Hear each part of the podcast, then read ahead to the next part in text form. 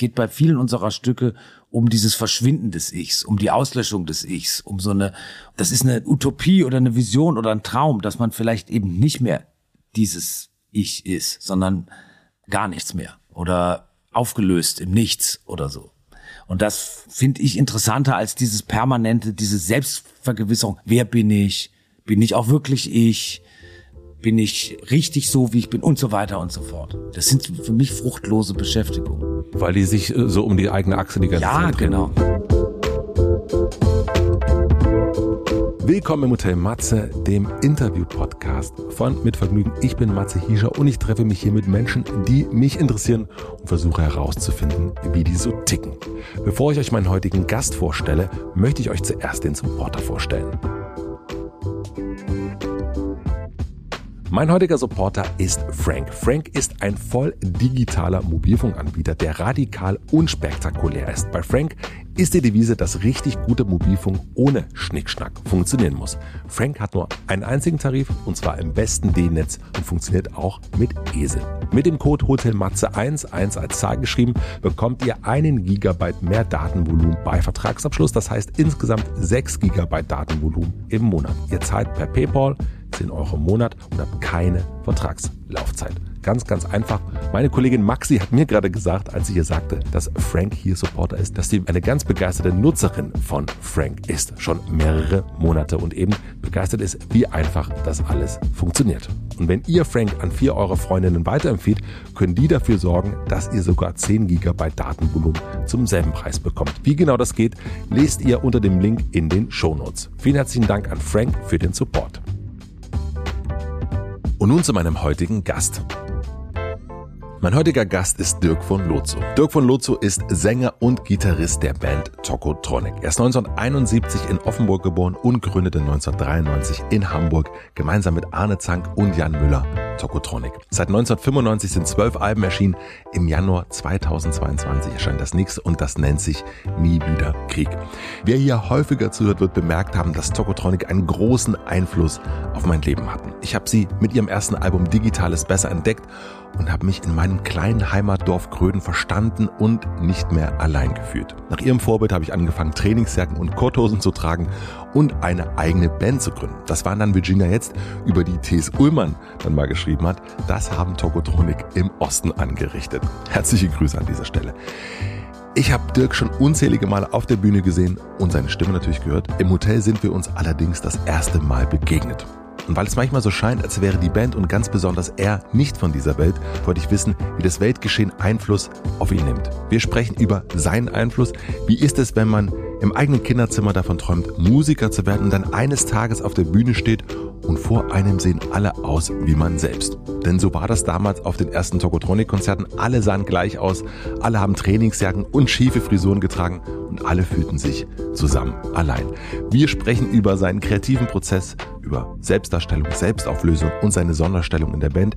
Es geht um das Berühren durch Kunst, selbst berührt werden, um Männlichkeit, Bürgerlichkeit und ganz, ganz viel mehr. Für mich war das ein sehr, sehr besonderer Moment hier im Hotel Matze. Ich hoffe, man hört mein Phantom nicht so sehr raus. Ich wünsche euch viel Vergnügen im Hotel Matze mit Dirk von Lozo. Dirk von Lozo ist da. Ja. Und wie klingt der? Der klingt so und wird auch immer so klingen, hoffentlich.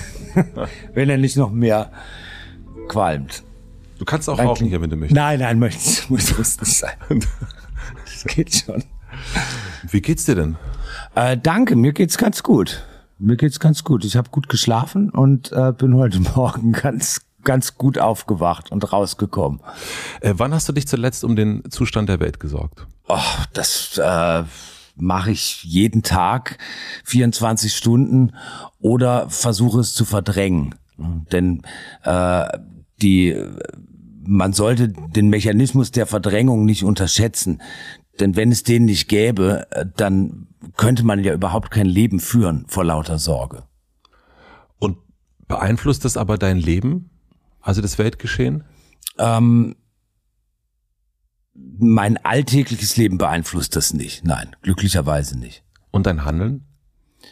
Ähm, mein Handeln beeinflusst das Ja, würde ich schon sagen, dass es das beeinflusst in, in, in gewisser Hinsicht. Und inwiefern? Naja, ich habe schon immer mich für politische Vorgänge, gesellschaftliche Vorgänge und ähnliches interessiert, auch für Theorien.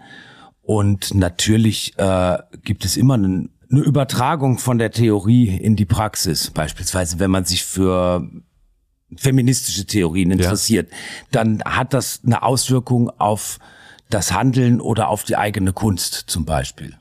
Kannst du mir ein Beispiel dafür geben? Naja, also mir war zum Beispiel sehr früh schon klar, Mitte der 90er, als ich angefangen habe, Klassiker oder zu dem Zeitpunkt gerade in Deutschland erscheinende feministische Theorien zu lesen, dass ich Frauen in meinen Songs, den Songs, die ich schreibe oder den Songs von Tokotronic nicht objektifizieren möchte. Mhm. Also ich von uns gibt es kein Lied, wo eine Frau angesungen wird, in dem Sinne von, ach, du bist so schön oder du bist so toll oder so, was ja doch ein sehr, äh, gro also großen Anteil der Popmusik ausmacht. Man könnte jetzt ein bisschen polemisch sagen, die ganze Popmusik ist eigentlich ein einziges MeToo, wenn man solche strengen Kriterien an ja. Kunst anlegen möchte. Äh, und, ähm, und das äh, gibt es bei uns nicht.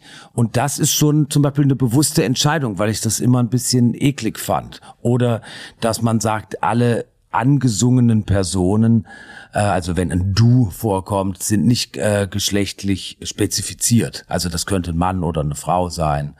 Äh, das gibt keine, da sind, da, es werden keine ähm, Geschlechtsmerkmale genannt in dem Sinne. Also das ist offen für jede Interpretation. Das könnte, wenn es ein Liebeslied ist, könnte es ein schwules Liebeslied sein oder es könnte ein heterosexuelles Liebeslied sein oder was auch immer.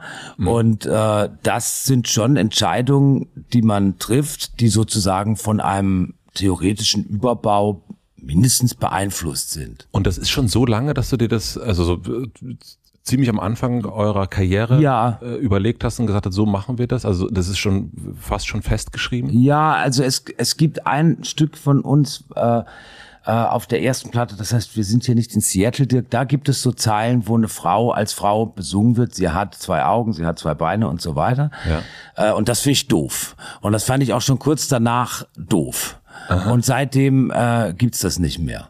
Weil die Zeit Mitte der 90er Jahre, die Zeit war, als äh, feministische Theorien, Queer Theory und ähnliches äh, so nach Deutschland schwappte und da das erste Mal übersetzt wird. Das war auch die Zeit, als als äh, Riot Girl Bands groß waren und mhm. so und als das so zusammen ja. kam, die Theorie und so die musikalische Praxis und auch eine auch eine, eine Art von punkigem Widerstand oder mhm. so und das vielleicht ist es jetzt ein blödes Beispiel, wie, wie, wie, wie das Weltgeschehen das Handel beeinflusst, aber das war was, woran ich mich erinnere und mhm. wo, wo, wo gewisse Theorien auf die künstlerische Praxis eine Auswirkung haben, wo man sagt, möchte ich, das möchte ich nicht. Das ist mir irgendwie, also diese Art von Objektifizierung oder dieses Ansingen oder Anschmachten oder so, was ja immer ein bisschen schleimig und aber eben gleichzeitig auch äh, verachtend ist. Mhm. Ich höre euch schon so lang und das ist mir noch nie aufgefallen. Mhm. Also sowas auch äh,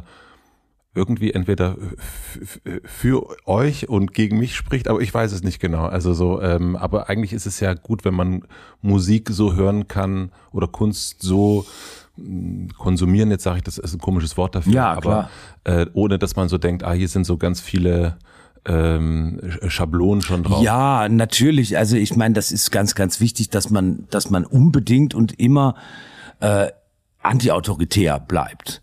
Und mhm. man möchte ja nicht sozusagen, also man möchte keine Betriebsanleitung mitliefern oder sagen, also wenn du das hörst, dann achte bitte darauf, dass das ist, äh, so ist das zu verstehen und sowas. Aber es ist ein Beispiel dafür, dass es, es gibt es schlicht nicht und bei uns und äh, und ähm, mir als Songwriter war das immer wichtig. Mhm. Und dann gibt's natürlich weitere äh, äh, Beispiele, äh, die wir alle kennen. Man versucht nicht das und das zu kaufen oder man versucht nicht das oder man versucht dieses und jenes zu vermeiden und so weiter. Also wobei das natürlich auch oft nach einem Lustprinzip funktioniert, ja, etwas zu kaufen oder ja. etwas, also auch, also ich habe so das Gefühl, dass es immer mehr um eine Zweckmäßigkeit geht. Wenn wir uns einen Kaffee kaufen, dann muss das aber auch, also einerseits wollen wir einen Kaffee trinken, aber gleichzeitig muss es auch den Zweck erfüllen, äh, dass der Becher auf keinen Fall irgendwie äh, umweltschädigend sein soll. Alle sollen richtig äh, dran verdient haben und so weiter. Ja, also man kriegt ja. sofort auch natürlich ein schlechtes Gewissen, wenn dem nicht so ist. Naja, es ist so ein bisschen äh, Perversion. Ne? Du möchtest den Kaffee, aber nicht den Kaffee. Genau. Sozusagen. Ne? Äh, Und das ist, äh, das, das, das schafft so ein Paradox, das schafft paradoxe Situationen oder so. Aber es gibt natürlich auch Entscheidungen, die wirklich mit äh, Askese zu tun haben oder so. Also ich zum Beispiel, weil du sowas fragst, ich, ich das wäre mir normalerweise zu privat, das mitzuteilen, aber ich bin jetzt seit äh, wie lange ungefähr 35 Jahren Vegetarier. Das hat habe ich mit 16, 17 entschieden aus so einer Hardcore-Punk-Ideologie Ja. heraus. Das war damals modern, muss man den jüngeren HörerInnen sagen. Straight Edge und äh, Veganismus und Vegetarismus in der Hardcore-Punk-Szene, mit der ich so aufgewachsen bin und wo ich die maßgeblichen Fanzines äh, gelesen habe und in meinen Kleinstadt Elternhaus Briefkasten geschickt bekommen habe. Und äh, dann habe ich eben entschieden, ich esse kein Fleisch mehr. Und, äh, und das hab- ziehe ich bis heute durch. Und das hat natürlich damals ganz andere Gründe gehabt. Das war eine, also eigentlich eine ethische Ja. Entscheidung, dem, dem Tierwohl zuliebe. Und heute zum Beispiel wäre das eher eine Entscheidung, die man zugunsten der, der, der Klimagerechtigkeit äh, vollzieht. Genau. Äh, Ich durfte das neue Album schon hören, was erst im Januar rauskommt. Das heißt, es ist noch ein ganzes bisschen hin und es gibt da eine Zeile, die heißt, die Welt ändert sich ohne mich. Hattest du irgendwann das Gefühl, dass du die Welt verändern könntest? Nein. Nie. Also ich glaube, dass Kunst, Literatur, Filme, Musik, Popsongs, äh, was auch immer, können in einem ganz kleinen Maß äh, weltverändernd sein, indem sie in jedes Bewusstsein der Hörerinnen und Hörer vordringen und vielleicht dort was verändern. Also man kennt das, man sieht was, man liest was, man liest ein Buch über jemanden, der vielleicht äh, eine Behinderung hat und äh, d- darüber äh, und über die Komplikationen, die das mit sich bringt in seinem Alltag schildert und man kriegt plötzlich einen ganz neuen Blick auf die Welt. Ach so, ja klar, äh, äh, das daran habe ich noch nie gedacht, wie schwierig es sein kann, eine U-Bahn-Station anzusteuern, äh, Ja, oder mhm. wenn man äh, im Rollstuhl zum Beispiel. Ja, genau. Mhm. Und äh, das verändert natürlich die Welt ein bisschen äh, für einen selber, weil man sie dann äh, beginnt anders wahrzunehmen. Also das glaube ich schon, dass das Kunst kann, aber sagen wir mal im großen Maßstab äh, nicht. Und die Zeile, die du angesprochen hast, ähm, drückt eigentlich eine Sehnsucht nach dem Verschwinden aus. Das gibt's bei uns sehr oft in unseren Songs. Es Ja. gibt so fast eine ritualisierte Beschwörung der Selbstauflösung als das höchste Ziel. Äh, verschwinden, auflösen, all solche Worte, das kommt sehr, sehr häufig bei uns vor. Woher das kommt, weiß ich nicht. Das muss irgendwie tief im, im, im Unterbewusstsein sich so, sich so abgelagert haben und dann so im Prozess des Songschreibens kommt das vielleicht so nach oben. Aber äh, es gibt diese Sehnsucht nach dem Verschwinden und nach dem, nach dem Vergessen und nach dem Vergessenwerden und nach dem, da ist dann nichts mehr. Und das, äh, mich befriedigt das sehr. Dieses, diesen, das, ist das ein Wunsch oder als was würdest du das bezeichnen? Ich finde es einfach interessant. Ich finde es äh, ich find's interessant als künstlerische Äußerung. Sozusagen, also das Gegenteil von Selbstüberhöhung, wo man sagt, so, also ja, The Champions zum Beispiel oder so, ne, ist ja ein nicht ganz unbekanntes Beispiel. Und dass man sagt, das Gegenteil davon wäre irgendwie, wir sind nur Staub oder Luft oder wir sind gar nichts oder man ist man, man löst sich auf oder äh, und wenn man wenn man nicht mehr da ist, dann wird man garantiert nicht in die Geschichte eingehen. Und was machst du mit dem Fakt, dass du ganz viele Menschen berührt und beeinflusst hast? Das steht ja in keinem Widerspruch, weil vielleicht berührt man sie ja genau mit solchen Aussagen. Aber ist diese, diese, dass, dass du ein Einfluss bist, also dass du Identifikation bist, ist ja nicht sofort mitgeliefert worden, sondern ist ja entstanden. Ist das etwas, was dir, also in welchen Momenten hilft es dir und in welchen Momenten schadet es dir? Ähm, also Schaden tut's mir eigentlich nicht, aber ich bin äh, natürlich also über die Maßen versessen auf auf Privatheit und Privatsphäre. Also ich muss, äh, ich lebe eigentlich verhältnismäßig zurückgezogen. Mhm. Das hat sich natürlich jetzt im Verlauf der Corona-Krise und dieser Dekamero dekameronischen Corona-Zeit noch verstärkt. Also das, das ist jetzt kein singuläres Merkmal mehr, das, das, das betrifft sehr viele von uns, ne? ja. dass man sich irgendwie zu, zurückzieht oder in sich selbst oder in seine Höhlen oder innerlich. Ähm, aber mir ist eine Privatsphäre äh, schon sehr, sehr wichtig. Also ich bin sehr froh, dass man ähm, aufgrund der Bekanntheit oder des Einflusses, den wir als Band vielleicht haben, in die Fähigkeit versetzt wird, die Alben genauso zu machen oder die Songs genauso zu machen, wie wir es wollen und mhm. äh, und dass die auch natürlich auch gekauft werden oder dass Leute zu unseren Konzerten kommen und mhm. wir dadurch Geld verdienen, also dass wir diese diese Tätigkeit ausüben können, ohne noch tausend andere Tätigkeiten machen zu müssen. Äh, aber ich bin sehr froh, dass wir nicht so bekannt sind, dass man, dass man sich nicht mehr in der Öffentlichkeit blicken lassen kann was relativ früh beginnt. Also äh, man muss jetzt nicht, äh, ich sag mal, Barbara Streisand sein, um, ja. um, um, um, um nicht mehr unbehelligt im Biergarten sitzen zu können.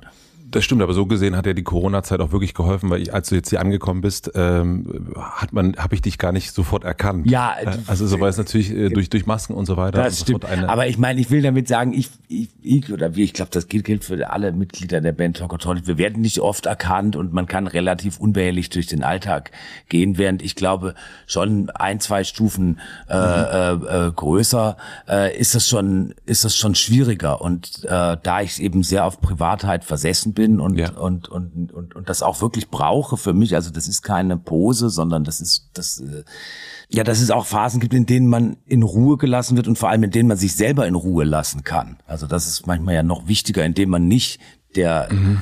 der Typ von Tokotronic ist, sondern einfach jemand, der im Supermarkt einkauft. Darf ich dich was zu dieser Privatsphären, also so, du, du sagst, wo, wo, wo, du, ja, wo, ja, wo, du ende, äh, wo ja, es klar. endet, aber es gibt ja viele berühmtere Menschen, mache ich jetzt mit, mit Anführungszeichen, die Privatsphäre schützen aufgrund von Kindern oder die, was ist auch, also abgelichtet werden, Paparazzi und so weiter, also all die Ideen sozusagen, die es dann auch gibt.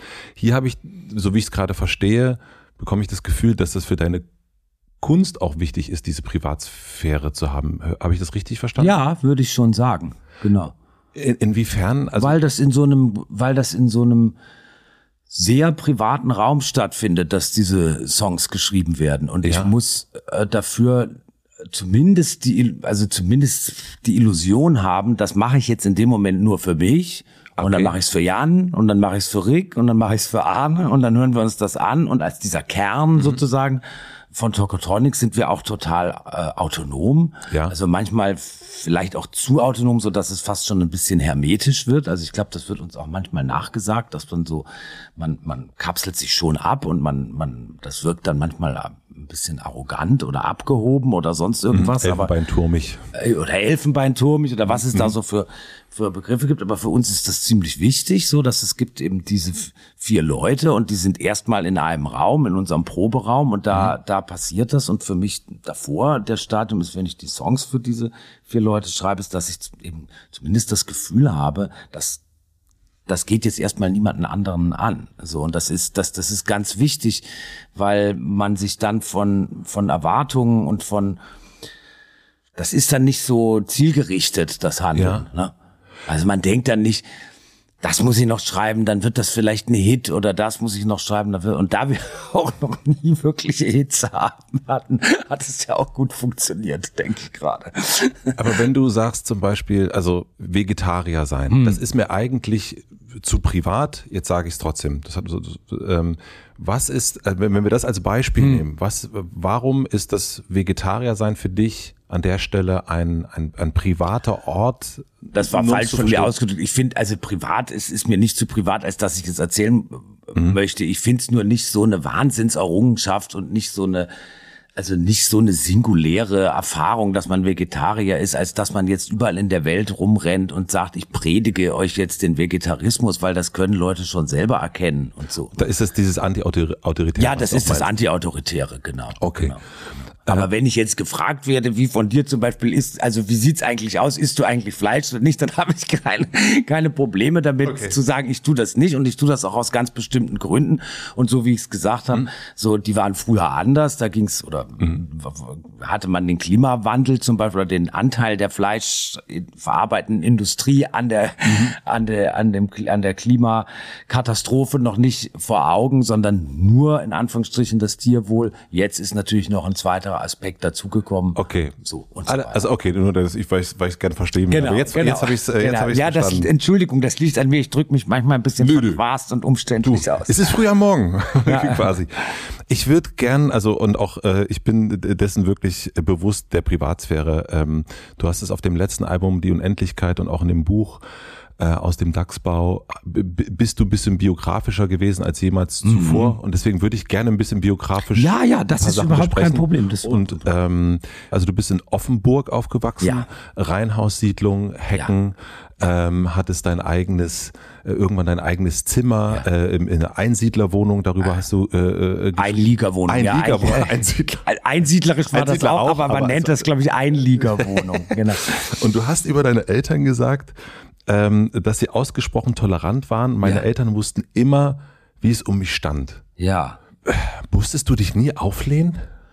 Doch, auf jeden Fall. Also vieles von dem, was mich zu dem Zeitpunkt interessiert hat, war für meine Eltern schwer verständlich, weil das Codes waren, die sie, glaube ich, nicht lesen konnten, weil sie äh, popkulturell nicht versiert waren. Das ist einfach was, was die nicht so sonderlich interessiert hat. Das äh, würden die jetzt besser verstehen, glaube Ja. ich, äh, weil einfach diese ähm, Codes durchgesetzter sind. Aber wenn man damals wie ich als Punk mit gefärbten Haaren und zerrissenen Jeans und so weiter, das war dann, das konnten die noch nicht als als Modestatement oder sowas lesen und deshalb war das natürlich für die schon provokativ und dann gab es natürlich äh, unglaubliche ähm, äh, Konflikte. Wie, so willst du in die Schule gehen oder Okay. äh, so.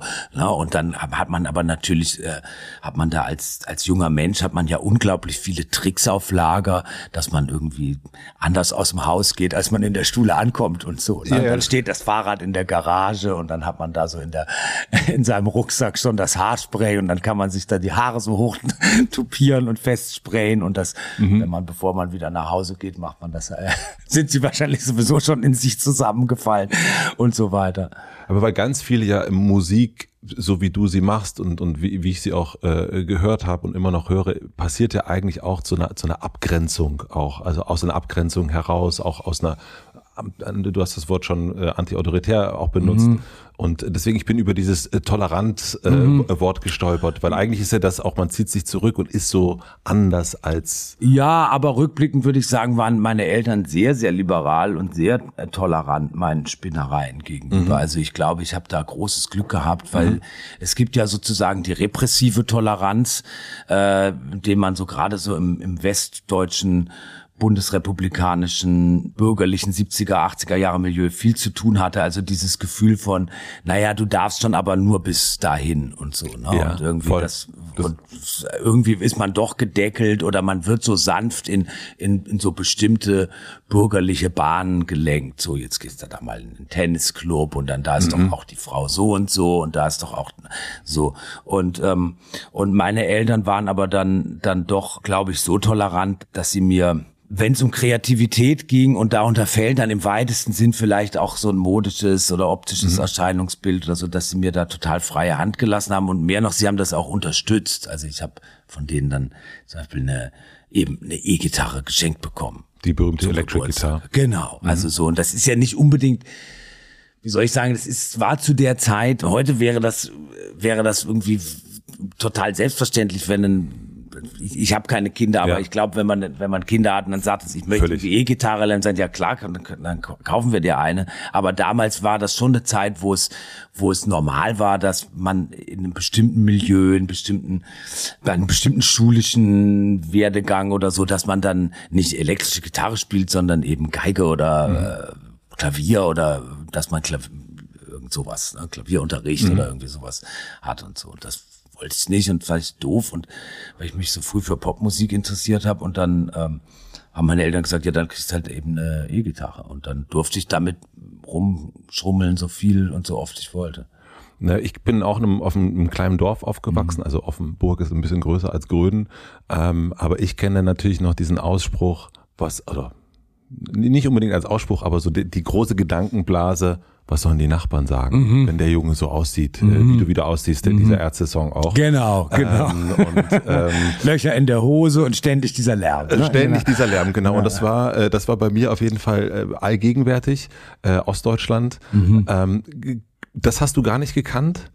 Doch, eben das meine ich mit repressiver Toleranz. Das ist vielleicht nicht so ähm, ideologisch motiviert wie in Ostdeutschland ich mir mhm. das vorstellen kann ja. oder so, wo es so ein Ausbrechen aus einem bestimmten genau. ideologischen äh, Raster also als Angst haben auch Angst ja, und auch mit Angst besetzt ist oder so, aber es ist eben so dieses typisch muffig bürgerliche Klima, wo dann eben die Leute sagen und ach so und ach der von und der Sohn von denen und ist doch und so, na, also man kennt das ja so diese Art von so also äh, da gibt's eine da gibt's eine da gibt's vielleicht unterschwelligere Machtverhältnisse, die, mhm. die nicht so von oben herab deckeln, sondern eher so von unten nach oben durch die Fußsohlen in den ja. Körper sickern, so man sagt, nein, das macht man aber auch nicht und das ist nun auch nicht so. Und wenn du das machst, dann auch, oder wo man durch Belohnung zum Beispiel mhm. in bestimmte ja, ja. bürgerliche Bahnen so gelenkt wird. Also wenn du den Klavierunterricht schön mhm machst dann Chopin schön spielst, dann darfst du auch und so weiter und so fort. Die, die, die, die Strafen und, und all das, was das, das damit zusammenhängt. Woher kommt denn dein Anti-Autoritär-Sein? Ich habe das so eher aus einem, genau, du darfst nicht zu Tokotronic gehen und ja. dann äh, äh, erst recht und die Gitarre dann noch noch lauter machen. Äh, ich habe eine große, ähm, ich glaube, das gilt für für uns alle bei Tokotronic, eine große rebellische Seite in mir. Und ich mag nicht, wenn man mir sagt, was ich zu tun und zu lassen habe. Außer es leuchtet mir vollkommen ein, wie zum Beispiel bei Corona-Regeln. Mhm. ähm, und das ist oder es ist zum Wohle der Allgemeinschaft, wie wenn es ums Thema Impfen oder sowas geht. Ne? Ja. Da sind wir ja genau bei solchen Themen. Äh, die Leute, die das nicht tun, inszenieren sich ja auch als Rebellen und als als als äh, Individualisten und als, aber das ist, das ist falsch verstandene Rebellion. Mhm.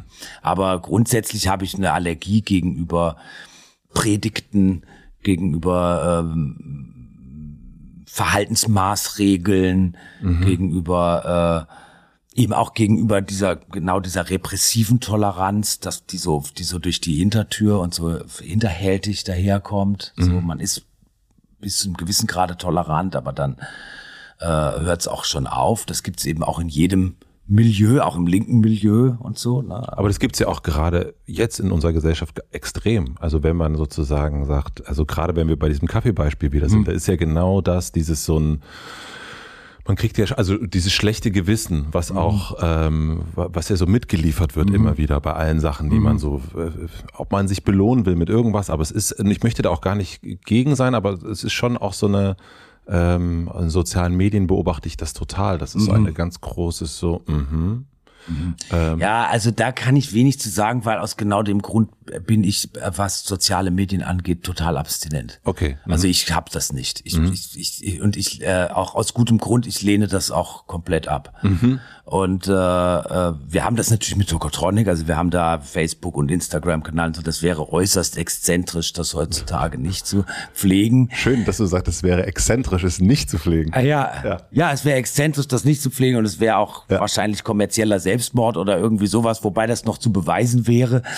Aber für mich privat lehne ich das komplett ab.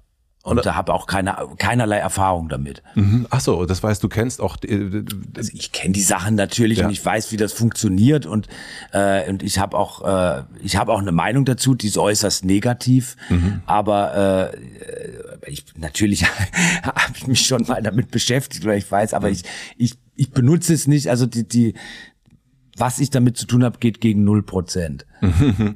ähm, aber du meinst, was äh, ich meinte ja auch nicht nur soziale Medien sozusagen, da spült das ja Ganze hoch, also dieses dieses äh, ähm, dieses unterschwellige, mhm. also manchmal sehr offensiv, mhm. ähm, äh, manchmal eher unterschwellig, mhm. aber dieses hochgezogene Augenbrauen, was ich eben mhm. auch so als schon auch eine autoritäre Handlung manchmal so empfinde und so, so ein Fingerzeig und äh, na, äh, naja, ich würde sagen, das ist vielleicht so ökonomisiertes Ressentiment. Und da gibt's ein ganz schönes Buch von Josef Vogel, dem Literaturwissenschaftler, das ist gerade erschienen, mhm. vor, einer, vor einem halben Jahr oder so. Das heißt Kapital und Ressentiment. Und das geht sozusagen um Plattformökonomie und soziale Medien und wie das ein, sozusagen ein Geschäftsmodell aus dem Ressentiment gemacht wurde. Ah, interessant. Und das äh, ist, ist natürlich das das, das ist das Hauptziel. Das wird natürlich anders verpackt. Das wird natürlich als total altruistisch und menschenfreundlich. Genau. Die Begegnungen aller mit allen und so weiter.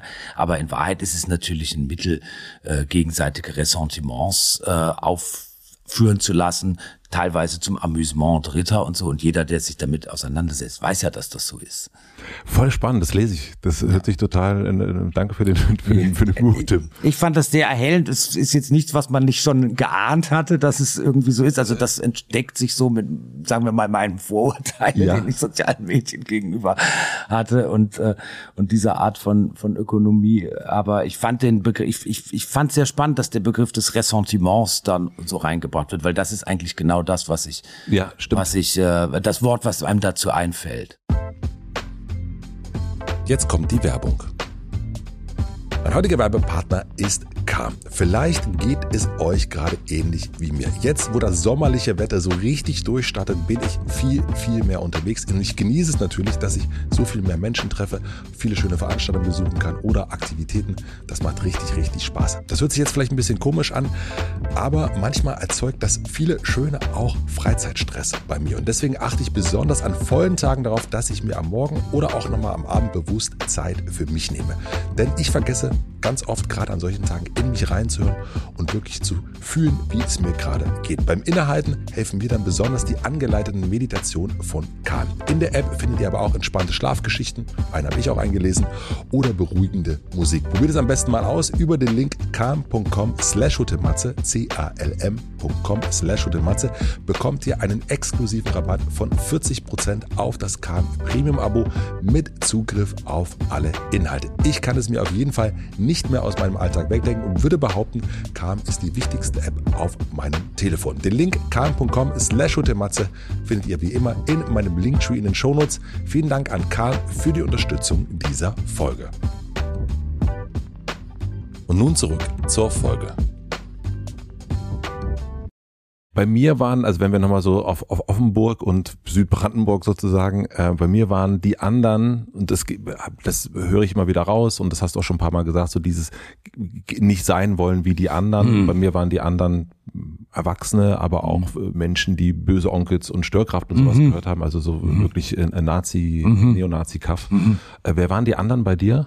In der äh, Kindheit und Jugend die Spießer. Die Spießer. Ja, ja würde ich so sagen. Ja, also wir hatten in, in Offenburg jetzt kein Nazi-Problem mhm. so und äh, das ist natürlich ein sehr kleinbürgerlich, äh, provinziell, äh, aber natürlich auch irgendwie total idyllisch. Ja. Das ist, und es ist verhältnismäßig, naja, kosmopolitisch will ich jetzt nicht sagen, aber es, es ist ja im vielbeschworenen Dreiländereck zwischen der Schweiz und Frankreich. Mhm. Es ist, ist eigentlich eine weltoffene Gegend und so. Ja. Ne? Aber sie ist natürlich auch provinziell. Es ist total CDU-mäßig, war das immer mhm. sehr konservativ. Äh, ja, natürlich. Äh, von Jugendbewegungen im, im, im, im engeren Sinne eben wie Punk oder New Wave oder New Romantic oder was es mhm. immer alles auch gab. So in meiner Jugend hatte man da nicht so wahnsinnig viel gehört. Mhm. So. Es wurde allerdings dann Mitte, ähm, Ende der 80er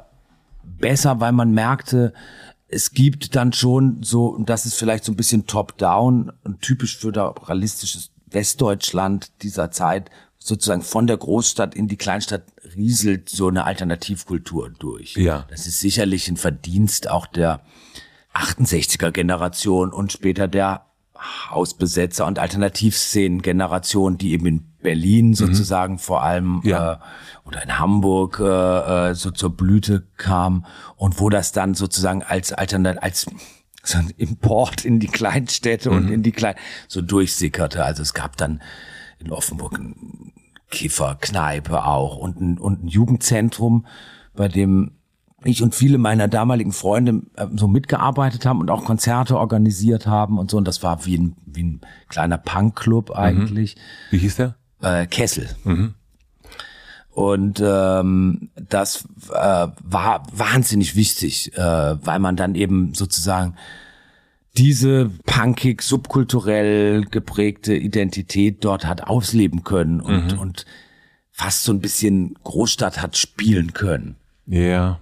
Ich, bei mir kam das auch, du hast erst schon gesagt, über Fanscenes auch viel. Also und dann eben genau die Außenwelt findet dann über diese Fanzines und diese Sachen statt, genau. Und dann kann man sich so ein subkulturell bestimmtes, selbstbestimmtes, subkulturelles äh, Leben zusammenträumen, obwohl man natürlich immer noch bei den Eltern wohnt. Ja, aber zumindest- und, und so. Zumindest in der Einsiedlerwohnung. Ja, genau. Aber- Aber, da zumindest in der Einliegerwohnung, genau. und ja. so, genau. Und ähm, also manchmal hört sich sowas ähm, so rückblickend, denkt man, dass äh, so, so, ein, so, ein, so ein Kessel, äh, bei uns war es die Kombi. Äh, Siehst du, die heißen immer sehr ähnlich. Die das muss heißen- mit K sein. Irgendwas mit K und in, in meiner Erinnerung sind die sehr groß. Ja. So, und wenn man aber hinkommt, sind die ja sehr klein. Ja, und es das sind stimmt. dann auch gar nicht so viele Menschen gewesen. Also, sind, also wie viel waren das bei dir, würdest stimmt. du sagen? Wie viel Gleichgesinnte? Ach, vielleicht so im, im, im inneren Kern so fünf, sechs Leute und so. Und dann hat man da schon so Bands gegründet und sich ausgetauscht und so. und es war schon die Bewegung, diese Das war Leute. eigentlich dann schon die Jugendbewegung, ne?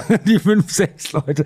Und dann zu Konzerten, die wir veranstaltet haben, kamen dann natürlich mal mehr, mal weniger. Wir sind dann immer so im Umland rumgefahren und hatten, das war natürlich ein enormer Freiheitsgewinn, äh, als man den Führerschein hatte, Mhm. weil man dann in diese umliegenden äh, Dörfer und Städte und manchmal eben bis nach Freiburg oder Karlsruhe oder so fahren konnte oder wenn es ganz exotisch sein sollte, bis nach Basel in die Schweiz und da Konzerte Auftritt im Ausland. konnte. Auftritt im Ausland, genau. Und dann konnte man da auch die Flyer verteilen für die eigenen Konzerte. Du hast da schon in Bands, also du hattest schon vor Tokotronic quasi eigene Bands und Ja. hast gesungen Englisch, ne? Englisch, genau. Eng, äh, Englisch.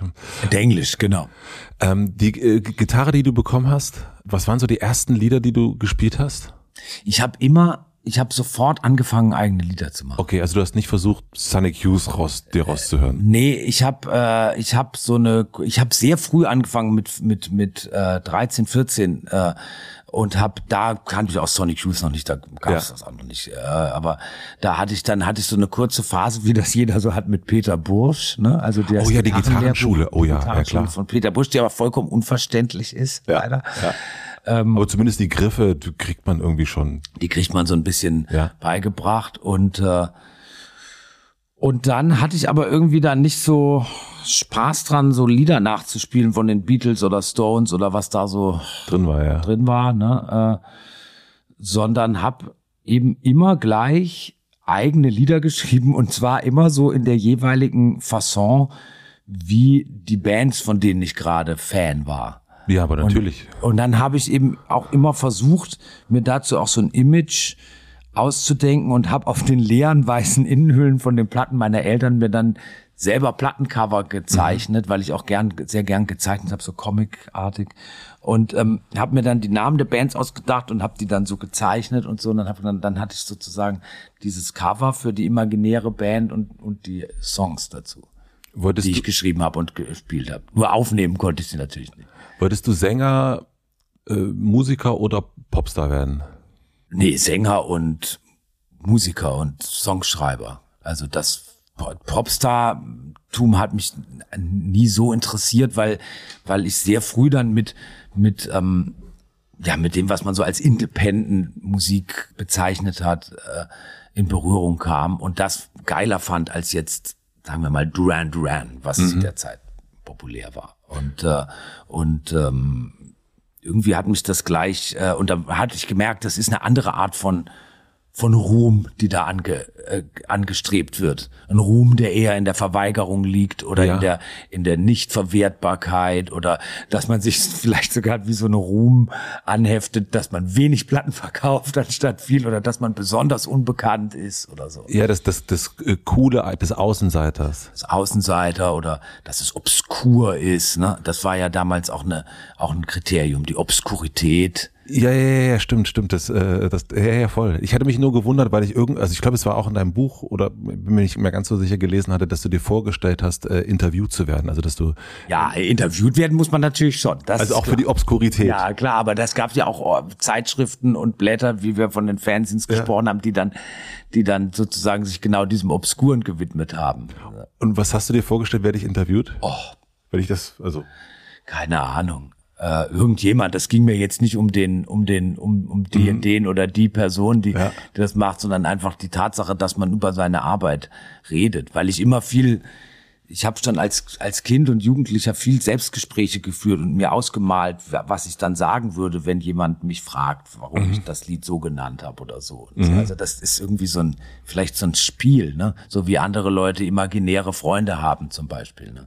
Ja, ja, also ich glaube, jeder führt ja immer Selbstgespräche, ähm, ja. aber so dieses so vor sich hin murmeln ja, und so ja, weiter, das ist ja schon, äh, ja, man denkt manchmal so, was ist mit den Leuten los, äh, aber ich kenne das auch auf jeden Fall. Also ich das ja, oder man führt das so auf oder ich habe das dann so, habe das auch fast so ein bisschen dramatisch inszeniert oder so, ne, dass man. Aber so immer alleine dann für dich? Also das war was, was ich dann so für mich alleine, das sind Träume eben. Ne? Ja. Ne? Das ist so wie, wie, ja, wie eben so ein, wie, wie Bing Bong, der, der, der unsichtbare imaginäre Freund. Ne? Ja. Bei, bei, äh, komme ich jetzt nicht drauf. Ich, ich auch nicht. Im Gehirn. Irgendwo.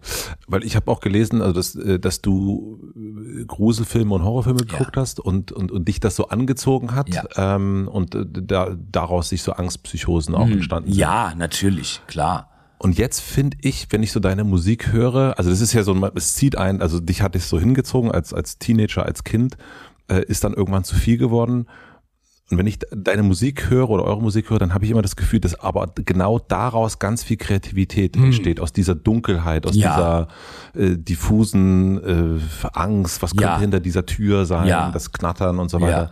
Würdest du das auch bestätigen? Ja, absolut. Also ich glaube, das Dunkle spielt bei, bei mir ähm, in den Texten und in, in der Art, wie ich denke, eine ganz große Rolle. Ängste, Albträume, Abgründe, Schlünde. Schlünde, ja.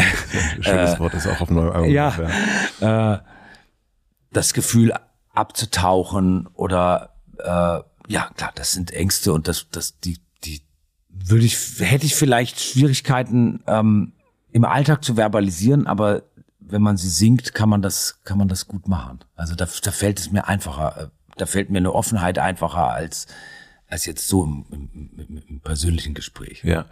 Ähm, Dunkelheit, also wenn wir jetzt an Keller, also für mhm. mich ist so Dunkelheit äh, verbunden irgendwie mit so einem Keller runtergehen mhm. und man hat so ein bisschen Angst, man weiß nicht, was mhm. in der nächsten Ecke ist mhm. und eigentlich vermeidet man das. Also mhm. ich kenne noch den Keller meiner Großeltern, mhm. wollte ich nie runtergehen.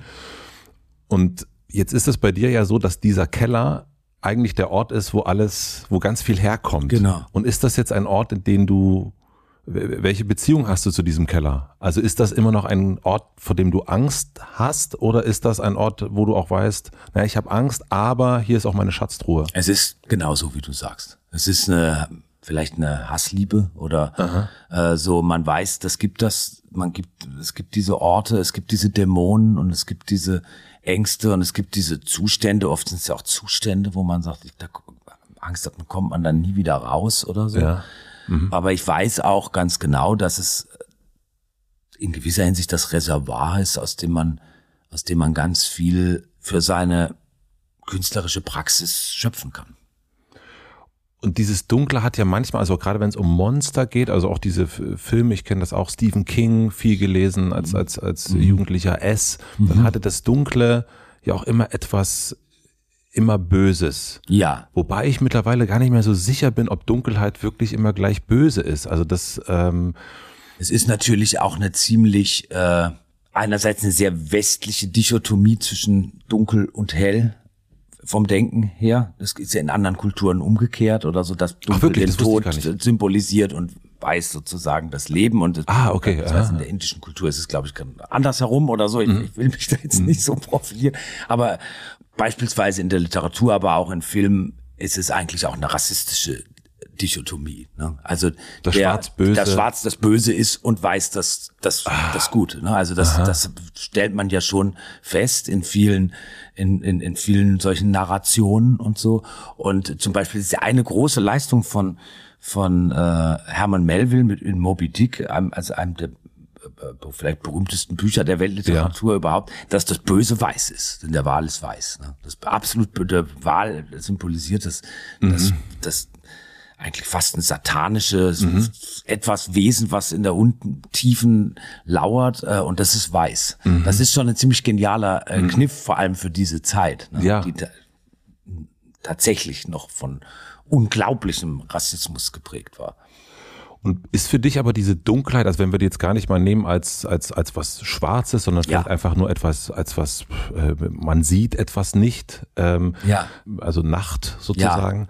Ist das für dich noch, also ist, spielt dieses Böse da noch rein, also was man so als gut und böse bezeichnen würde? Also äh, ich, es wird ein bisschen abstrakt gerade, aber äh, f- äh, ist das böse? Also Monster, sind die böse für dich? Sind Geister böse? Nee, äh, nicht unbedingt. Ich finde, die sind eben das, genau darum geht's ja, dass man zum Beispiel diese Zuschreibungen ein bisschen auflöst. Ja. Ne? Also äh, es gibt jetzt ein Stück auf dem neuen Album, das heißt, ein Monster kam am Morgen. Genau. Das handelt eigentlich davon, dass man sich selber, also sich selber in die Augen sieht und als Monster äh, wiedererkennt. Ja. Und äh, ich finde schon, dass man sozusagen das innere Monster umarmen sollte. Und man sollte sehen, dass es das gibt und das Monströse äh, äh, auch in einem selber schlummert. Und was ist auch das Monster und was ist das eigentlich für eine Zuschreibung? Also auch da sind wir genau in diesen in diesen Feldern. Was was gilt äh, als als als schwarz? Was gilt als, als weiß? Was ist monströs? Was ist nicht monströs? Was ist gut, was ist böse? Genau, was ist gut, was ist böse und äh, und äh, vielleicht ist ist ist das monströse oder das Monster, das spricht oder das Monster, das das das das aus einem selber spricht. Also vielleicht ist das auch als was sehr Positives zu betrachten. Äh, vielleicht muss man zu neuen Definitionen von Monströ von Monstrosität und Nicht-Monstrosität kommen. Das ist so wie normal und anormal oder äh, ja gesund und krank oder so. Ne? Also die, ähm, ich denke immer oder ich versuche immer so in Anteilen zu denken. Ja, dass genau. Man eigentlich so, man ist, jeder ist ja, keine Ahnung, ähm, Gewalt lehnt man ab, aber dennoch habe ich Gewaltfantasie. Ja, genau. Und äh, deswegen bin ich aber nicht ein gewalttätiger Ja. Mensch, aber das schlummert natürlich auch Genau. in mir. Und ich finde auch Genau. gut zu wissen, ach ja, hier habe ich, hier stelle ich mir vor, wie ich dem eine reinhaue, aber ich mache es natürlich Ja, genau. Und nur wenn du dir das vorstellen kannst, kannst du es auch bekämpfen sozusagen und Genau. kannst du darüber reflektieren. Das ist, äh, das finde ich ganz wichtig. Wenn man zum Beispiel, weil wir jetzt darauf gekommen sind, dass, äh, ich will jetzt keine Vorträge halten oder so, aber wenn man, wenn man jetzt über Rassismus oder Antisemitismus oder ähnliches spricht, das, das sind immer die anderen natürlich. Aber man, Ja. es ist natürlich ganz wichtig, den in sich selber äh, zu sehen und zu kennen, dass natürlich man diese Anteile hat und manchmal man zum Beispiel antisemitische Stereotype reproduziert, obwohl man es vielleicht gar nicht weiß und so. Und äh, das ist ganz wichtig, das, das, das, das zu wissen, äh, dass man selber auch das Monster sein kann. Zu 100%. Und Dass man, äh, äh, um, um es, wenn es wirklich böse ist, wirksam zu bekämpfen oder wenn man feststellt, vielleicht ist das Monster auch ganz niedlich. Vielleicht ist es auch interessant, ein Monster zu werden oder irgendwie sowas in der Art. Hast du ein Beispiel für ein niedliches Monster? Naja, also die Typen von Monster AG sind doch ganz süß von den Filmen. Ja, das, Das sind doch Monster. Ja, das stimmt. Ich meinte, äh, ich meinte das, ähm, ich meinte eher ein Verhaltensmonster, ein niedliches Verhaltensmonster. Aber die Monster AG Monster sind sehr, sehr süß. Da gebe ich dir total recht. Naja, was das Freakige in sich. Ja. Also man kann ja sagen, irgendwie, äh, man kann das versuchen zu bekämpfen, aber man kann auch sagen, ich akzeptiere das und ja, versucht damit irgendwie zu leben, dass man diese Anteile hat. Diese Reihenhaussiedlung, das Bürgerliche, da sind wir ja mal so irgendwann hergekommen. Ähm, was davon ist noch in dir drin? Also ich bin auch geprägt worden von, ich will nicht werden, was mein Alter ist, Tonsteine Scherben. Und ich bin auch nicht geworden beruflich, was mein Alter ist. Äh, aber ich merke, also gerade bei mir dann auch mal wieder so eine, oh, hier bin ich doch spießiger, als ich dachte. Jetzt wohnen wir beide in einem äh, vielleicht auch bürgerlicheren äh, äh, Umgebung. Und manchmal denke ich auch, wenn ich durch meine Wohnung gehe, denke ich so, ah, es ist auch, auch manchmal sehr ordentlich. Ja, also das finde ich so ein bisschen unergiebig, diese Diskussionen, wie spießig bin ich eigentlich selber oder wie bürgerlich Okay. bin ich eigentlich selber, weil ich finde diese, der eine braucht Chaos um sich herum und der andere braucht Ordnung. Und wahrscheinlich je chaotischer das Gehirn, desto mehr Ordnung braucht er im Äußeren. Und je, je, una, je, je aufgeräumter es drin ist, desto, desto, äh, desto unordentlicher kann es auch draußen sein und so. Ne? Also ich, ich stelle an mir fest, zum Beispiel, also ich habe ähm, ich habe ein bisschen, ich leide ein bisschen unter Putzfimmel. Ich putze unglaublich gern, weil ich mich dabei entspannen kann und weil ich dabei für mich so denken kann und so. Und dann kann das schon passieren, dass ich dreimal täglich das Waschbecken im Bad abwische und die Kalkflecken entferne und so. Und, äh, und weil ich auch will, dass es gut aussieht oder so. Also das hat auch was mit ästhetischem Empfinden oder so zu Ja. tun. Da bin ich ja froh, dass ich den Tisch vorher nochmal abgewischt habe. Ja, also ich bin aber zum Beispiel bei anderen Leuten oder wenn ich woanders hinkomme, überhaupt nicht versessen auf Ordnung oder würde mich das überhaupt nicht stören. Also es hat nur was mit mir selber zu tun. Ne? Ist es bürgerlich dann, wenn man das, was man da selber hat, auf andere überträgt? Ist, fängt da vielleicht so eine bürgerliche Ja, da wird man wird es zumindest sehr eng. Ne? Ja. Also das würde ich sagen, ist so typisch bürgerlich intolerantes Denken. So wie sieht es denn hier aus? Und Ja. und das ist mir scheißegal. Und es gibt auch Sphären, die mir scheißegal sind. Zum Beispiel wie das, wie es im wie es, äh, also ich habe ein Auto, wie, wie das, wie das aussieht, ist mir vollkommen Wurst. Ob das dreckig ist oder nicht, oder da drin kann Zeug rumliegen und so. Aber es gibt eben so bestimmte Sphären, so da äh, hab, kann ich wirklich an mir selber sowas wie so ein Putzfimmel feststellen, aber es ist ja dann auch eher eine, eine, eine Schrulle. Also insofern, also das, Bürgerlichkeit ist vielleicht auch, denke ich, gerade eine Belästigung für, an andere oder Spießigkeit. Das ist also, äh, ich äh, versuche da gerade nur so, so eine, so eine, äh, wo könnte man eine Grenze ziehen? Also so eine, wenn das Putzen einem gut tut und man dabei vielleicht auch kreativ ist und denken kann und so weiter, dann stört das ja niemand. aber eine. Bürgerlichkeit, wenn die Ei, wie sieht der Junge da aus? Warum hat er so Löcher in den Hosen? Dann ist, geht, dann überträgt sich das ja eher auf andere. ja, Die Spießigkeit. diese Debatten um neue Formen von Bürgerlichkeit oder nicht oder doch oder ich fand das irgendwie immer so ein bisschen fruchtlos. Ich finde das Ich merke es, ich sehe es in deinem Gesicht. Ja, das finde ich so, dass das das beginnt bei den Leuten im Kopf. So, also Ja. ich finde, das ist, ich weiß natürlich, woher das kommt und wo das ist, hat viel mit Berlin und was ist, wie es, wie hat sich Prenzlauer Berg verändert und ist das so ein bestimmtes Milieu und so. Aber mir ist es ein bisschen zu, zu ähm, küchensoziologisch, ehrlich gesagt. Ich, ich finde interessant, über verschiedene Milieus nachzudenken und über, über äh, und auch, auch, auch durchaus auch über, über Schichten oder Klassen oder wie, wie Ja. man es auch immer nennen mag und so, oder über äh, Prekarisierung oder eine neue Art von Proletariat oder so. Äh, und also diese, diese Themen finde ich sehr interessant, aber ob jetzt jemand irgendwie so oder so, äh, das so ein bisschen Küchensoziologie, weißt du, was ich meine? Ich weiß total, was ich, ich sehe es, ich sehe es deinem Gesicht auch an. Das ist so ein, oh nee, komm, jetzt, das machen wir, dieses, äh, dieses Thema brauchen wir jetzt nicht. Nee, das finde ich, äh, finde ich auch. Ich habe selber nur äh, eben, weil ich mich mit dir beschäftigt habe und dieses Thema Bürgerlichkeit und Spießigkeit oder antiautoritär ja auftaucht. Und, Ja. und das kenne ich auch bei mir eben genau das, wo zu sagen, okay, ich, äh, es gibt Sachen, die ich als Teenager äh, total abgelehnt habe und dann plötzlich merke ich, uh, hier bin ich selber Ja. äh, so oder so und dann merke ich so Natürlich. dann doch äh, Ja. die, die, die, Hecke Ja, äh, natürlich, mir. natürlich. Also das, das ist wiederum ein sehr lustiges Thema. Wie, wie, äh, wie viel von dem, was man, was man im, als, als Jugendlicher abgelehnt hat, erfüllt man dann im Alter doch. Das ist eben so ein bisschen wie mit, mit dem Frühaufstehen und so. Man kann manchmal gar nichts dagegen tun. Ne? Stimmt. Man hätte als Kind, Jugendlicher gesagt, ist natürlich das lange Schlafen, was Eltern zur Weißglut treibt, ne? dass, dass man als Kind bis elf, halb zwölf und dann kommt man dann mal so langsam Zum, zum Küchentisch. Ja. ja, genau, und so verschlafen. Das sind natürlich auch alles Gesten und, und äh, auch so eine bisschen passive Aggression, ne, die man als Jugendlicher da so auslebt. Guck mal, ich, ich, ich Der schöne Tag ist mir scheißegal. Ja, genau, genau. Und wo ihr schon irgendwie hier am schaffe, schaffe, Häusle bauen seid, bin, verpenne ich einfach den ganzen Tag. Und dann merkt man irgendwann, dass man es einfach nicht mehr kann. Man denkt, das wird das ganze Leben so bleiben. Die scheiß Natur, Ja. die macht es dann. Ja. Dann lass uns ein bisschen äh, die Bürgerlichkeit verlassen und zur Musik zurückkommen.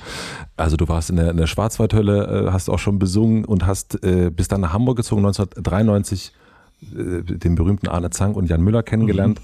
Und dann habt ihr zusammen äh, Tokotronic gegründet. An welchem Moment oder gab es einen Moment oder gab es eher verschiedene Momente, an denen du gemerkt hast, das ist jetzt meine musikalische Heimat? Ich glaube, ich habe das gleich zu Anfang gedacht, als ich Jan kennengelernt habe und dann über ihn Arne ungefähr eine Woche später.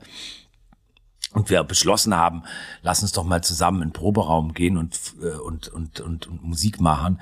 Ich dachte, das ist, äh, das ist eine Zufallsbegegnung, die total schicksalhaft ist. Das hast du gemer das hast du Ja. gespürt. Okay. Ja, absolut. Und haben die anderen das auch gespürt? Ja, das weiß ich nicht. Ich Weil ihr habt euch ja vielleicht auch schon mal drüber unterhalten, Dirk. Doch, ich, ich, ich, ich glaube schon. Ich glaube, Arne und Jan hatten vorher ja schon Bands, verschiedene Bands. ähm, und, ähm, und vielleicht hatte denen so jemand wie ich gerade noch gefehlt, der aus Ja. so einer ganz anderen Perspektive äh, kommt, äh, von außen. Äh, und äh, ich hatte halt zu dem Zeitpunkt schon eine ganze Menge Songs geschrieben. Äh, eben von von, von diesen Songs, über die wir gesprochen haben, die so denglisch äh, eigentlich eher Träume waren, wie man sich selber so eine Rockmusiker-Identität gibt und die ja nie irgendwo veröffentlicht wurden und eigentlich sich hauptsächlich im eigenen Kopf so Ja. manifestiert haben. Äh, aber äh, irgendwann habe ich natürlich Songs geschrieben und die auch aufgeschrieben und auch aufgenommen oder so. Und, äh, und da hatte ich schon als ich Arne und Jan kennengelernt habe, sagen wir mal, eine gewisse Praxis. So. Äh, also ich wusste, wie das geht, genau. Und ich glaube, das war das, was ihnen gefehlt hat. Also das war für sie äh, neu, dass da jemand ist, der und für mich war es neu, dass Leute so äh, reflektiert, humorvoll und einfach stilistisch und vom ganzen Ausdruck, Habitus und und und äh, Wortwitz und äh, Coolheit äh, so weit vorne sind und so. Das war mir total neu, weil die kamen aus Hamburg und die die waren und Hamburg war zu der Zeit die die Hauptstadt der der Indie-Musik Ja. oder so in Deutschland und die wussten alles und die kannten natürlich auch schon Leute und die hatten ihre Jugend irgendwie im Störtebäcker in der Hafenstraße verbracht und so. Das ist natürlich was anderes als der Kessel in Offenburg. Ne? Und hast du die von unten nach oben staunend angeguckt oder? Nee, ich fand die einfach mega äh, cool und sind sie ja auch. Sind sie sind sie auch bis heute geblieben ja. und das war, es ist Glück. Ne?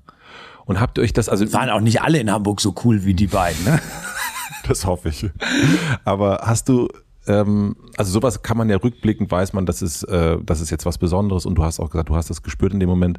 Aber dann ist man ja in so einem Alter, Anfang 20, auch ein bisschen zu cool, um das zu sagen. Konntet ihr das sagen? Also ein bisschen wie der, der, der, äh, der Frau, die man gerade kennengelernt hat, oder dem Mann, den man gerade kennengelernt hat. Du bist übrigens die Liebe meines Lebens. Mit dir werde ich jetzt 35 Jahre lang Musik machen. Ja, ich hatte eigentlich nie so Probleme damit, Emotionen zuzulassen und dann auch auszudrücken. Okay. Also ich glaube, ich habe das schon Also ihr habt euch das gesagt auch. Ja, also ich schon verbalisiert, weil ich mich unglaublich gefreut habe. Das war die Erfüllung meiner Träume sozusagen. Ne? Aha. Weil ich dachte so, wir hatten dann die ersten Stücke gemacht und klar, also musikalisch haperte das noch so ein bisschen. Das war jetzt nicht Steely Dan, So wie heute. äh, so, so wie heute. Äh, aber es war ja vollkommen egal. So Ja. und, und, und vor allem hatten sie halt einen entscheidenden Hinweis gegeben, nämlich, dass es, wenn wir eine Band zusammen machen wollten, es sozusagen gesetzt sei als Praxis, äh, dass auf Deutsch gesungen wird, weil das war die, das war, das war ihnen wichtig. Ja. Und während ich eben immer in meinen imaginären Bands und in meinen wirklichen Bands, die eigentlich Schülerbands waren oder so, habe ich immer auf Englisch gesungen und versucht, äh, meine damaligen Vorbilder zu imitieren. Warum war denen das wichtig? Das war einfach eine Hamburger Besonderheit. Die haben viel mehr deutschsprachige Musik gehört als ich, also Deutschpunk, Ja. das ich überhaupt nicht kannte und auch heute noch nicht äh, gut, äh, also kein Kenner bin, im Mhm. Gegensatz zu Jan Müller zum Beispiel, der ein unglaubliches Aber er ist ja auch wahnsinnig mit KISS sozusagen sozialisiert worden und hat ja auch, könnte man sagen, eine, ein KISS-Tick.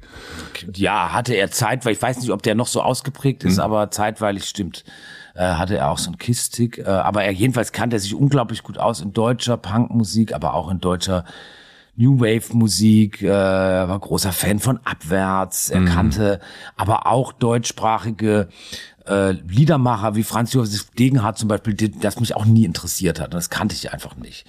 Äh, und die und Hanne genauso, die hatten und dann gab, waren sie natürlich schon irgendwie am Rande äh, Teil dieser Hamburger Szene oder das, was man später als Hamburger Schule bezeichnet hat. Äh, ähm, und kannten eben Leute, die da auf Deutsch gesungen haben und waren schon Fans der Band Hua und, äh, äh, und kolossale Jugend und so. Und Okay. das war irgendwie gesetzt und für mich war das war das neu. Das war war ich war hauptsächlich von von amerikanischer und englischer Gitarren in die Musik geprägt und habe versucht, dem irgendwie so nachzueifern.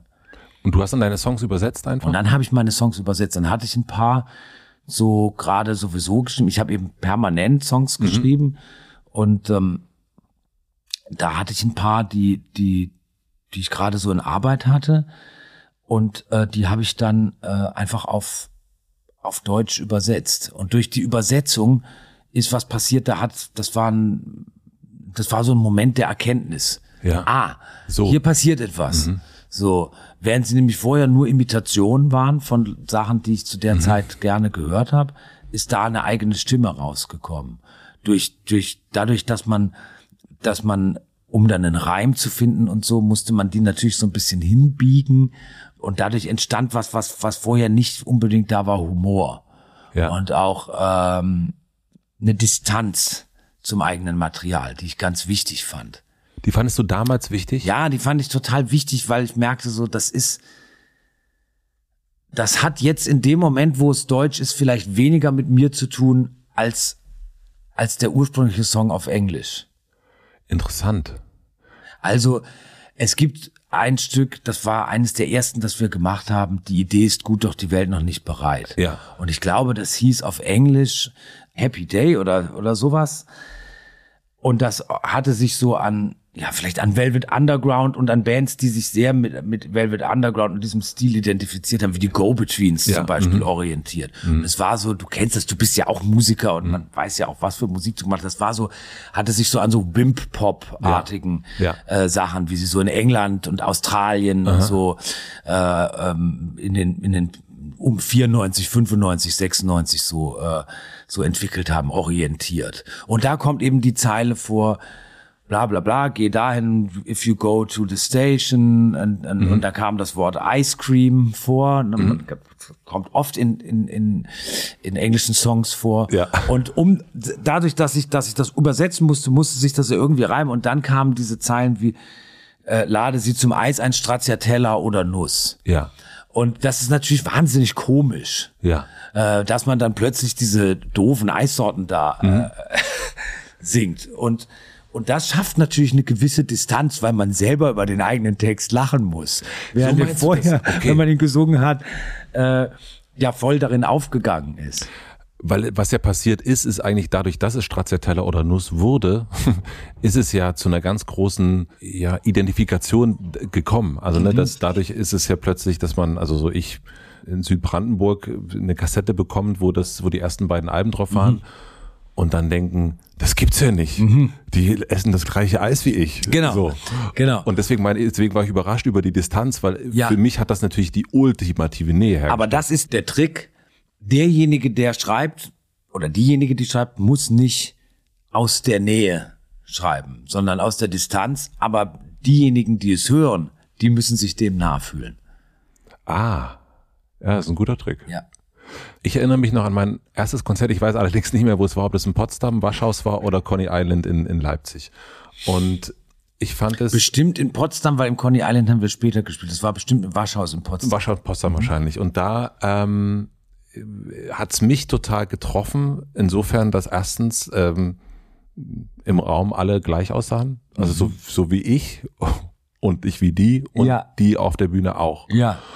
Und dann ist dieser Raum voll und alle singen zusammen, ich bin alleine und ich weiß es und ich Mhm. finde es sogar cool. Und das ist ja so ein, das ist ja völlig irrsinnig eigentlich, dass ein Kollektiv singt, ich bin alleine. Mhm. Ähm, und ihr habt in dem Moment ja eigentlich war das diese Jugendbewegung.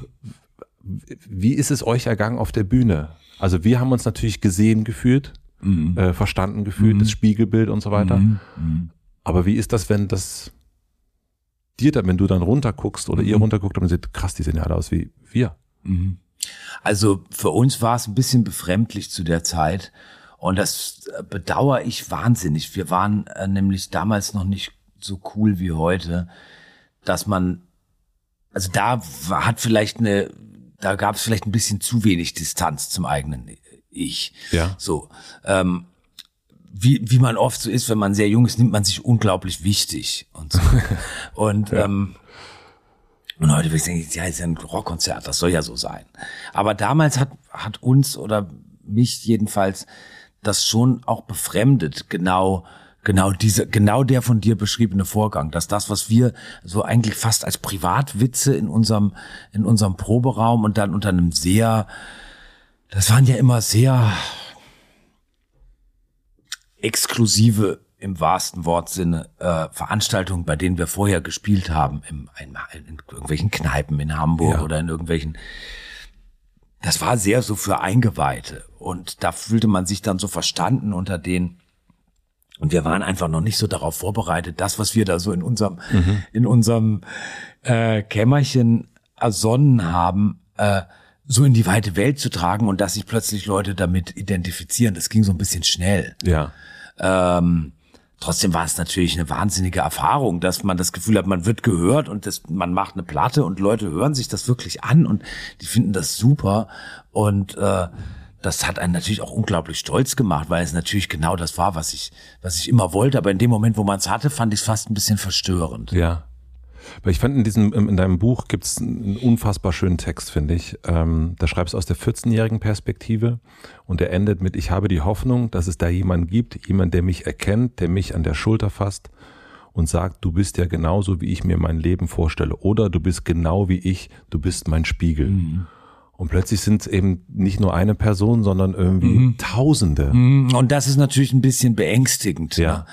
Ne? Äh, das ist das Monster, vielleicht, was man Genau, genau. Das ist ein bisschen beängstigend und das ist natürlich, da wird man den aus diesem, aus diesem Gefühl der Privatheit, was, was, was mir ja offensichtlich wichtig ist, äh, so rausgerissen und wird zu so einer öffentlichen Figur. Und damit muss man erstmal lernen, umzugehen. Auch wenn die Öffentlichkeit jetzt natürlich nicht die von, von, äh, weiß ich nicht, äh, was damals von, von einem großen von Nirvana oder von also aber es ist im Prinzip dasselbe Problem ne? ich glaube das war auch das Problem von Kurt Cobain ja. äh, dieses plötzlich identifizieren sich Leute mit mir und ich habe aber doch nur was gemacht und ich weiß gar nicht, ob das gut ist und also da kommen dann Selbstzweifel und und und ich finde das aber ganz gut, weil man bleibt halt ein bisschen unkorrumpierbarer. Also man wird von dem Erfolg nicht, wenn man wenn man da so zerknirscht, darauf ein bisschen zerknirscht darauf reagiert, dann wird man nicht so ruhmsüchtig und nicht so süchtig nach äh, nach Prominenz und so, was uns tatsächlich alle nie interessiert hat. Das heißt, dieser Zweifel oder die, diese, dieses, man denkt so, um, also die, um Gottes Willen, was soll das denn jetzt? Ähm, äh, dieser Gedanke bringt dann wieder die notwendige Distanz, um, um, äh, um eben nicht zu denken, ja, wir verkaufen jetzt Trainingsjacken bei Genau. Zalando. Genau.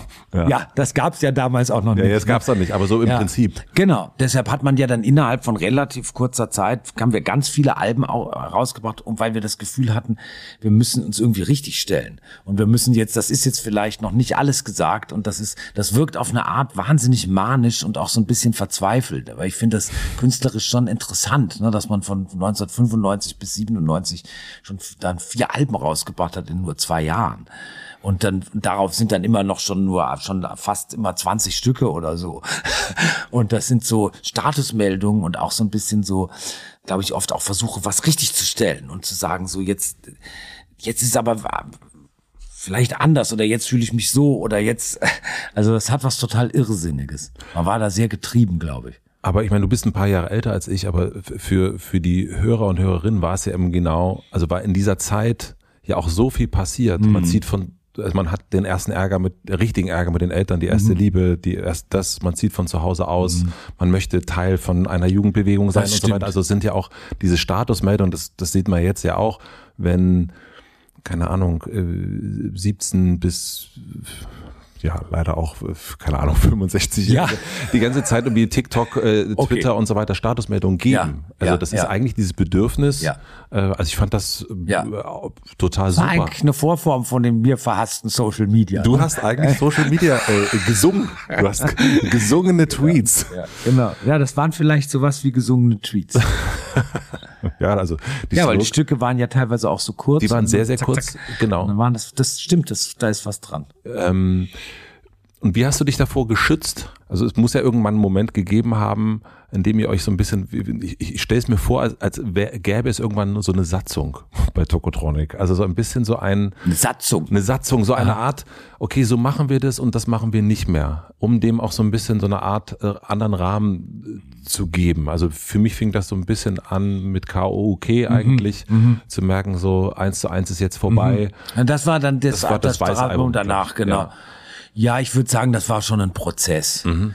Und eine Satzung in dem Sinne, das würde jetzt wieder diesem antiautoritären Gestus widersprechen. Aber es gibt natürlich Ereignisse, die, ähm, wo man versucht hat, Dinge richtig oder klarzustellen. Also ich erinnere mich, das war damals ein bisschen eine kleine Sensation oder Skandal, dass wir einen Preis von dem Fernsehsender Viva erhalten haben. Mhm. Äh, und das war 1996.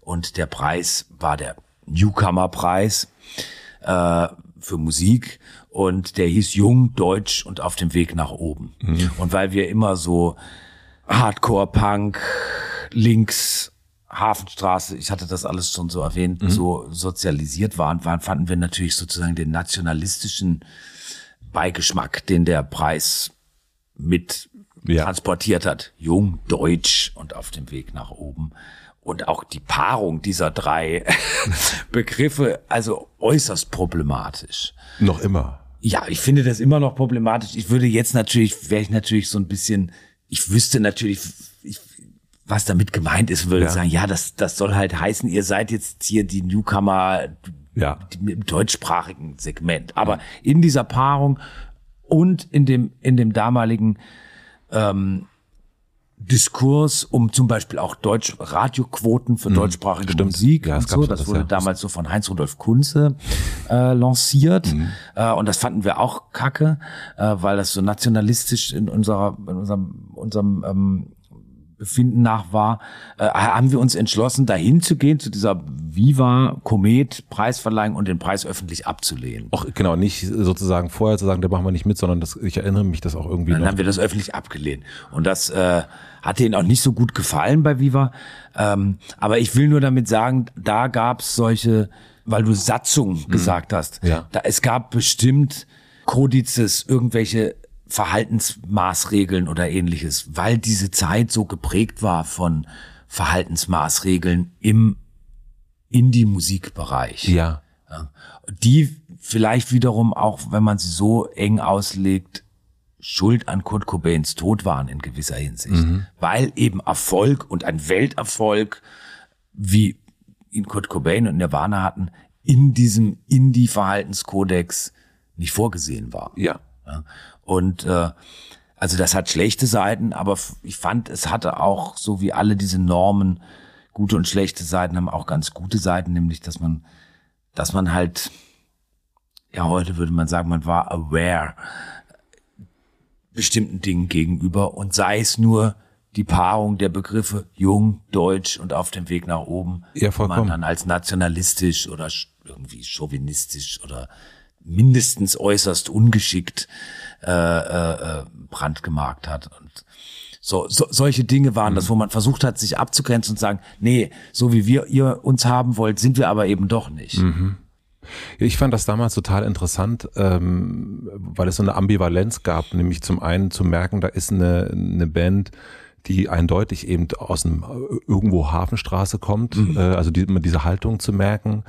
Ähm, und, und diesen, diesen, äh, ja, also punkigen äh, Einschlag. Punkig, ja, ja würde ich sagen. Ja, und, ja. und dann aber diese unfassbare Höflichkeit. Mhm. Und das ist so ein, äh, also das weiß ich auch noch, dass das meine Eltern auch dann, das mochten die dann, dass die irgendwie äh, diese Band, die ich gut fand, irgendwie nicht auf den Boden gespuckt hat, sondern mhm. immer schön Bitte und Danke gesagt hat. Mhm. Und aus dieser, ähm, diese, diese Gegensätzlichkeit so mhm. fand, fand ich total interessant und auch heute noch eigentlich. Also ich glaube, das ist was, ich habe mir da neulich, das wirklich schön, wie du das ansprichst, ich habe mir da neulich Gedanken gemacht und manchmal fällt einem echt ja, fällt mir erst nach Jahrzehnten der Groschen. Ich weiß nicht, ich saß so auf dem Balkon und habe geraucht und dann dachte, dachte ich so, also das, was bei uns total alles, was wir machen seit Jahren bestimmt, ist einerseits der totale, unbedingte Wille, geliebt zu werden und in einer Gemeinschaft aufzugehen. So, ich möchte Teil einer Jugendbewegung ja. sein, aber eine panische Angst davor, vereinnahmt zu werden. Absolut. Und ja. das ist wirklich strange und echt ein bisschen schizophren. Aber haben wir das nicht alle? Ja, vielleicht. Ne, also diesen, diesen, das Umarmende, den Freiheitsdrang, die mhm. Autonomiephase mhm. der Kinder ne, mhm. Äh, und dann aber auch eine unbedingt Zugehörigkeit, Familie und so weiter. Also es ist ja mhm. immer wie, also das ist äh, mhm äh, ob von achtjährigen, 14-jährigen, das kommt ja eigentlich immer, immer wieder. Und äh, aber interessant, dass dir das jetzt erst aufgefallen ist. Ja, es ist mir so aufgefallen, dass sich das durch durch die ganze, durch das ganze Werk, wenn man das so nennt, ja, kann man schon so nennen. zieht. Ist dir oder ist euch aufgefallen, dass euch oder also das ist nur meine Beobachtung, dass euch mehr Männer hören? Also, nein. Nein. Nee, weil du auch, weil du das erste ja auch gesagt hast, ist es sehr offen formuliert, mhm. äh, Mann, Frau. Ja. Äh. Nein, äh, im Gegenteil. Äh, äh, ich finde, das war schon immer sehr, sehr erfreulich gemischt. Okay. Und ich weiß noch, dass es Mitte oder Anfang Mitte der 90er, als wir angefangen haben, da zeigt sich, wie tief verwurzelt so eine misogyne Haltung auch in diesem Indie-Muff war fast als abwertendes äh, Urteil gemeint war, dass das uns hören ja so viel Frauen. Also das war dann so ein bisschen gleichbedeutend so. wie das ist so eine Teenie Schwarmband. Ah, interessant. Weil das waren auch damals schon immer unglaublich viele äh, junge Frauen auf unseren Konzerten, als sie dann auch noch mal ein bisschen jünger waren als wir, ja. die wir damals auch jung, jung waren. Ja. Und ähm, das hatte einen so ein bisschen in den Ruch so der der der Teenie Popband gebracht innerhalb dieses Indie-Kontextes. Mhm und äh, habe ich schon damals als unglaublich frauenverachtend äh, äh, wahrgenommen mhm. und totalen Männerschrott. Ne? Das ist so, nur wir Typen, wir wissen, wie was die richtige Musik ist und so.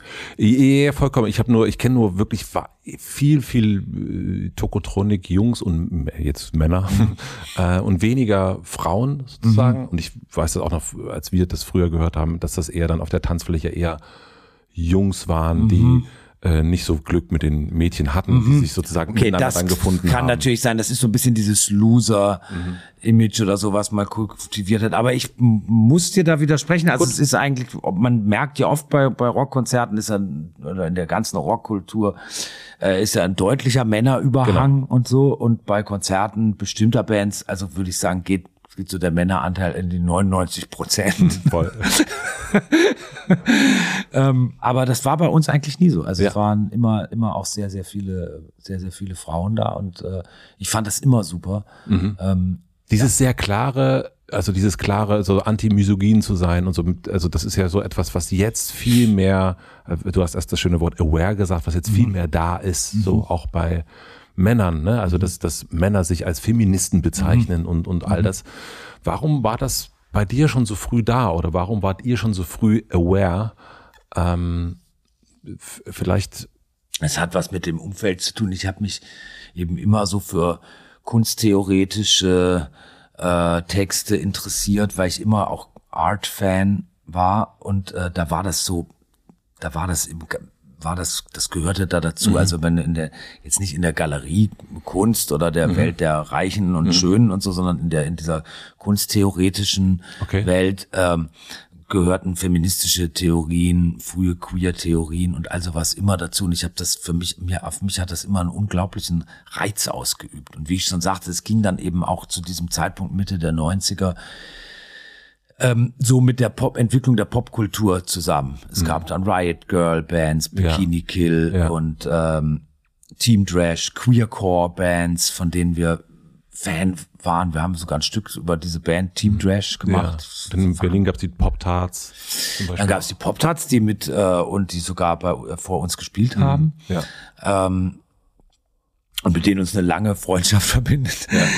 Und ähm, äh, das hatte sich, also das war around, popkulturell, aber vor allem würde ich sagen, so in diesem kunsttheoretischen äh, linken Zusammenhang. Und das war auch die Zeit, als die ersten Bücher von Judith Butler ins Deutsche übersetzt wurden. Die erst, das erste Mal, dass man von, von diesem, von Begriffen wie Gender Studies und all sowas gehört hatte. Und mich hat das irgendwie, mich hat das immer wahnsinnig angezogen.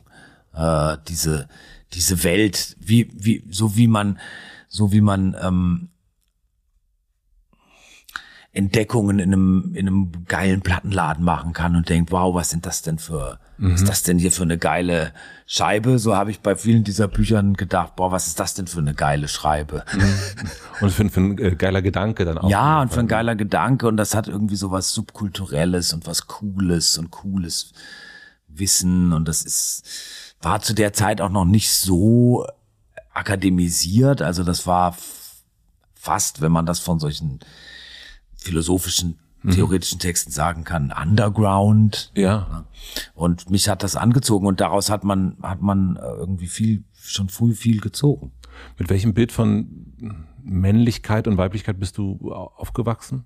Also popkulturell wahrscheinlich mit so einem sehr äh, ambivalenten, äh, ja, also David Bowie äh, war da wieder mit Let's Dance aktuell, also das war dann so Anfang der 80er, Ja. als ich so und dann eben dieses ganze New Romantic Männerbild, ne? Also dieses sehr effeminierte Männerbild, was was so, also Boy George zum Beispiel. Stimmt. Ah, ja. George.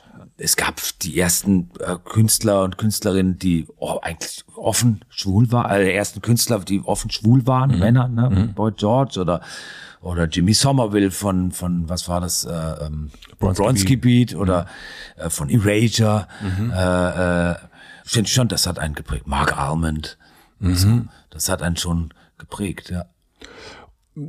Du hast mal gesagt in einem Interview mit Nils Bogeberg äh, in einem Podcast, dass du, wenn du es dir aussuchen könntest, eigentlich äh, lieber eine Frau wä- wärest. Ich habe das vor vor ungefähr zehn Jahren mal gesagt, weil es ein, weil wir ein Album gemacht haben, das sich sehr stark mit Identitäts, mit dem, Album. was man heutzutage mit Identitätspolitik Mhm. oder Identitätsfragestellung beschäftigt hat. Das war das Album davor, das hieß Wie wir leben wollen. Ach so, stimmt. Mhm. Und das ist sehr gesättigt mit Theorien aus diesem Bereich. Mhm. Äh, also es gibt da die Zeile, sieh mich an, ich bin ein weißer heterosexueller Mann, du kannst mich abschieben, wenn du willst. Mhm. Das sind eigentlich Themen, die man erst jetzt so im Allgemeinen Jetzt ist es total überall, ja. Genau, und das war äh, also 2012, als 11, 12, als wir das Album geschrieben haben und 2000, Anfang 2013, als das rauskam, noch nicht so. Mhm. Ich hatte das Gefühl, es wirkt auch ein bisschen überfordernd auf viele Damals? Hörerinnen und Hörer. Und vielleicht auch zu Recht, vielleicht war es auch ein bisschen Zu früh. zu viel oder ein bisschen Rokoko in seiner, in seiner Überdeterminiertheit oder so, was da alles rein und hier noch und da noch. Und im Zuge dieses Albums hatte ich ein Interview gegeben und habe die Äußerung gemacht, ich wäre eigentlich lieber eine Frau. Ja. Äh, und das war natürlich zum damaligen Zeitpunkt provokativ und so. Das war auch für irgendein Klatschblättchen, glaube ich. Und die haben das dann auch gleich aufgegriffen.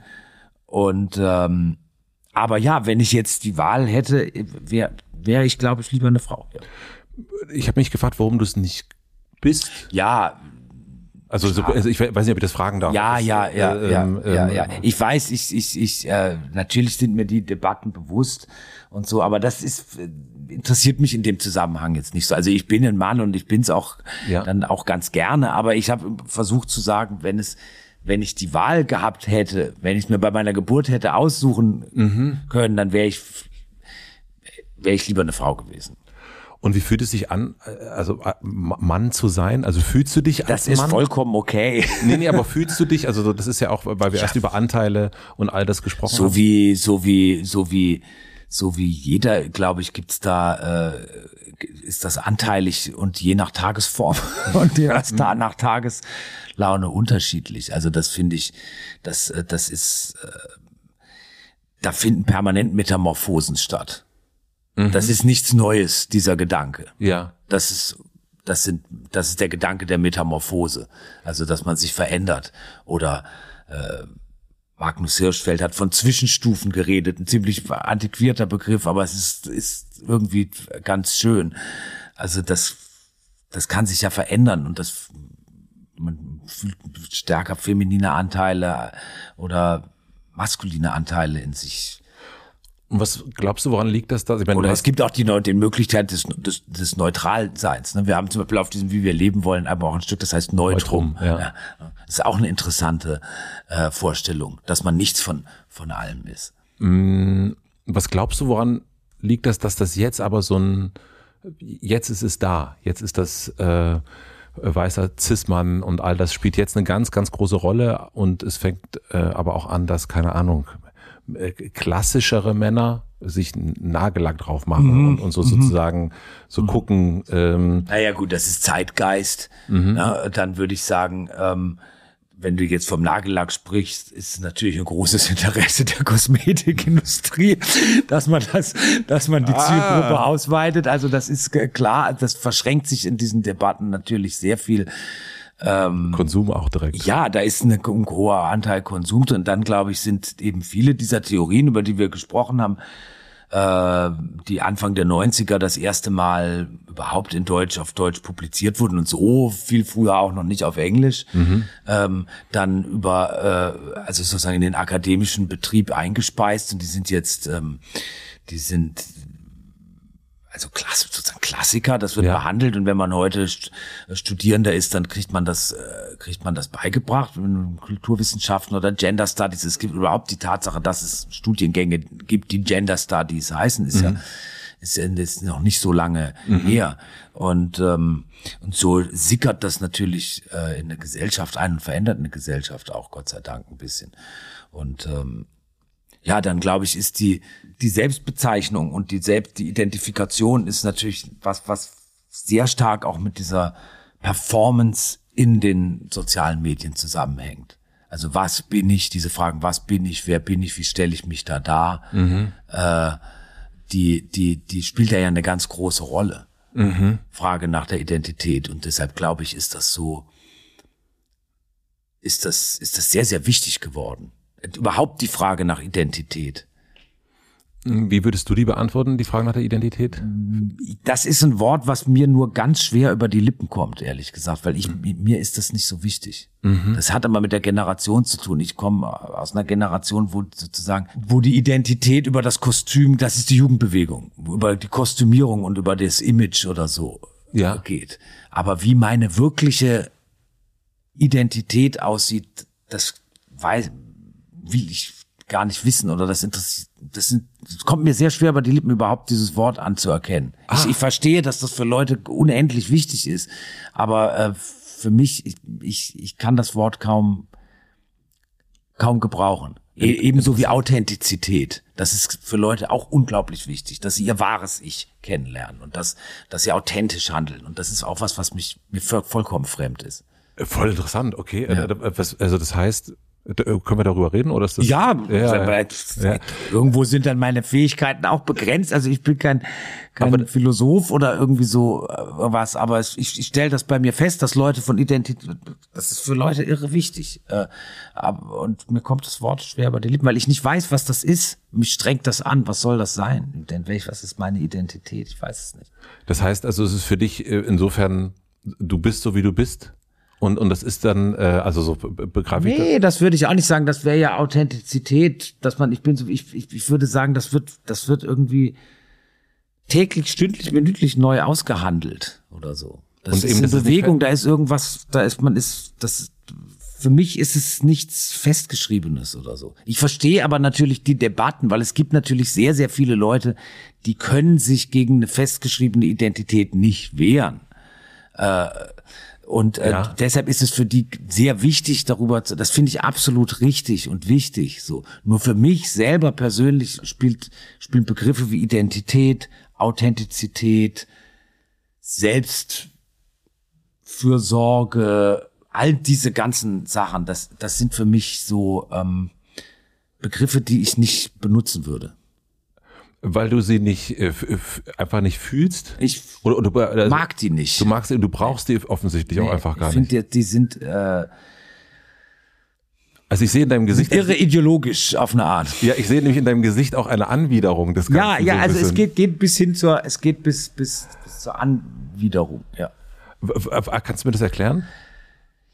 Also weil ich Das das, ist mir zu, zu, ich, ich, da ist unglaublich viel Ego drin und unglaublich viel, äh, äh, viel Ich. Und ich denke immer, davon muss man wegkommen. Deshalb auch das, was wir zu Anfang des Gesprächs hatten. Es geht bei vielen unserer Stücke um dieses Verschwinden des Ichs, um die Auslöschung des Ichs, um so eine, um so eine, ähm, das ist eine, das ist eine, äh, eine Utopie oder eine Vision oder ein Traum, dass man vielleicht eben nicht mehr dieses Ich ist, sondern gar nichts mehr oder aufgelöst im Nichts oder so.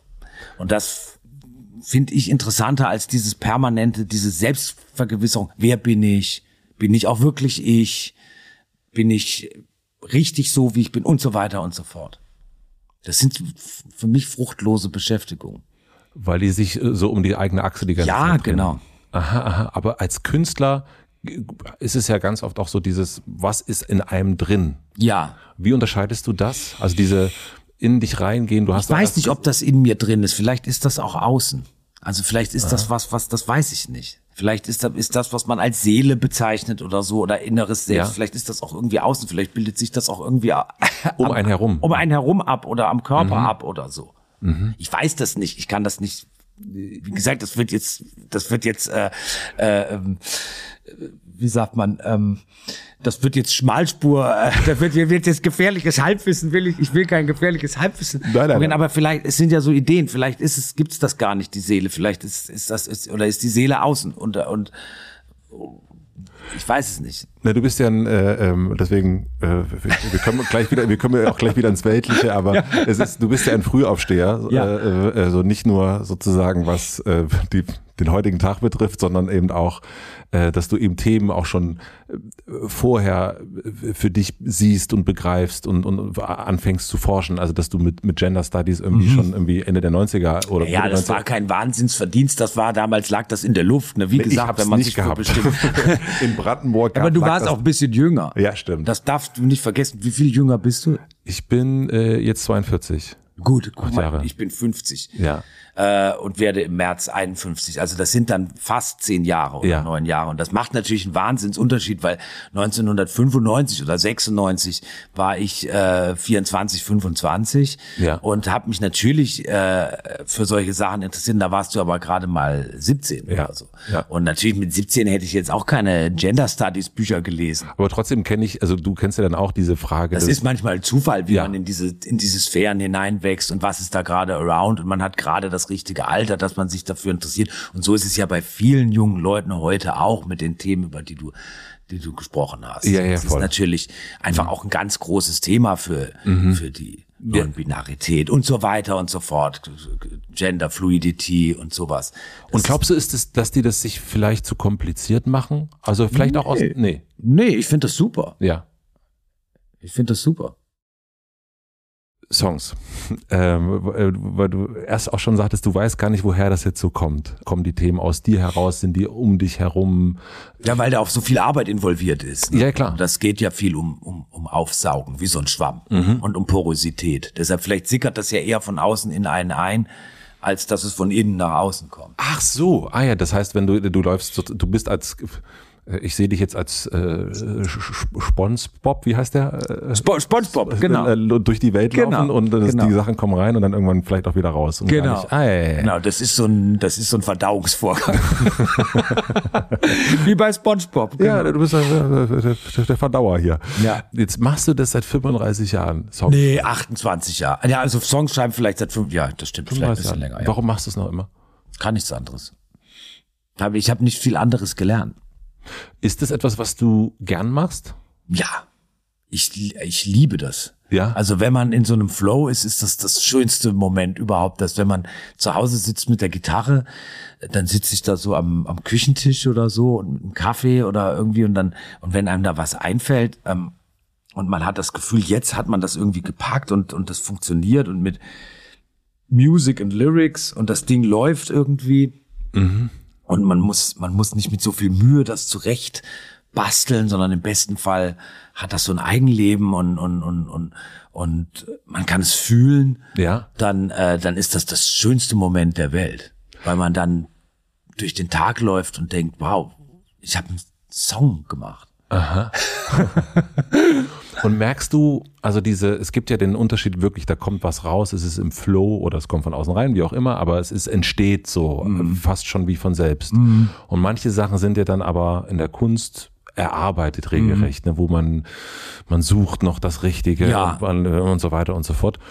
Und gibt es für dich wenn das dann auf dem Album ist, wenn wir jetzt das neue Album uns, uns äh, wie gesagt, das gibt's noch nicht, deswegen ist Ja. es schwer, äh, wenn man das jetzt so nachvollziehen kann, aber gibt's für dich einen Unterschied, wenn es dann fertig ist, wenn du das dann Leuten vorspielst, merkst du, dass die Sachen, die aus einem Flow herauskommen, auch anders berühren als Sachen, die du handwerklicher geschrieben hast? Ganz unterschiedlich. Dann muss man auch dazu sagen, dann sind wir als Band natürlich auch ein Kollektiv. Ja. Und ähm, auf die eine oder andere Art wird natürlich an den Songs mitgearbeitet. Auf der musikalischen Seite sowieso. Ja. Weil das spielen wir zu viert ein oder jeder spielt da was da drauf. Und aber auf der textlichen Ebene ist es zum Beispiel so, dass ich meistens zu einem sehr frühen Stadium schon äh, mit Jan Müller, unserem Bassisten, konferiere, weil der sich selber auch für Texte interessiert, auch selber schreibt und äh, Podcastet.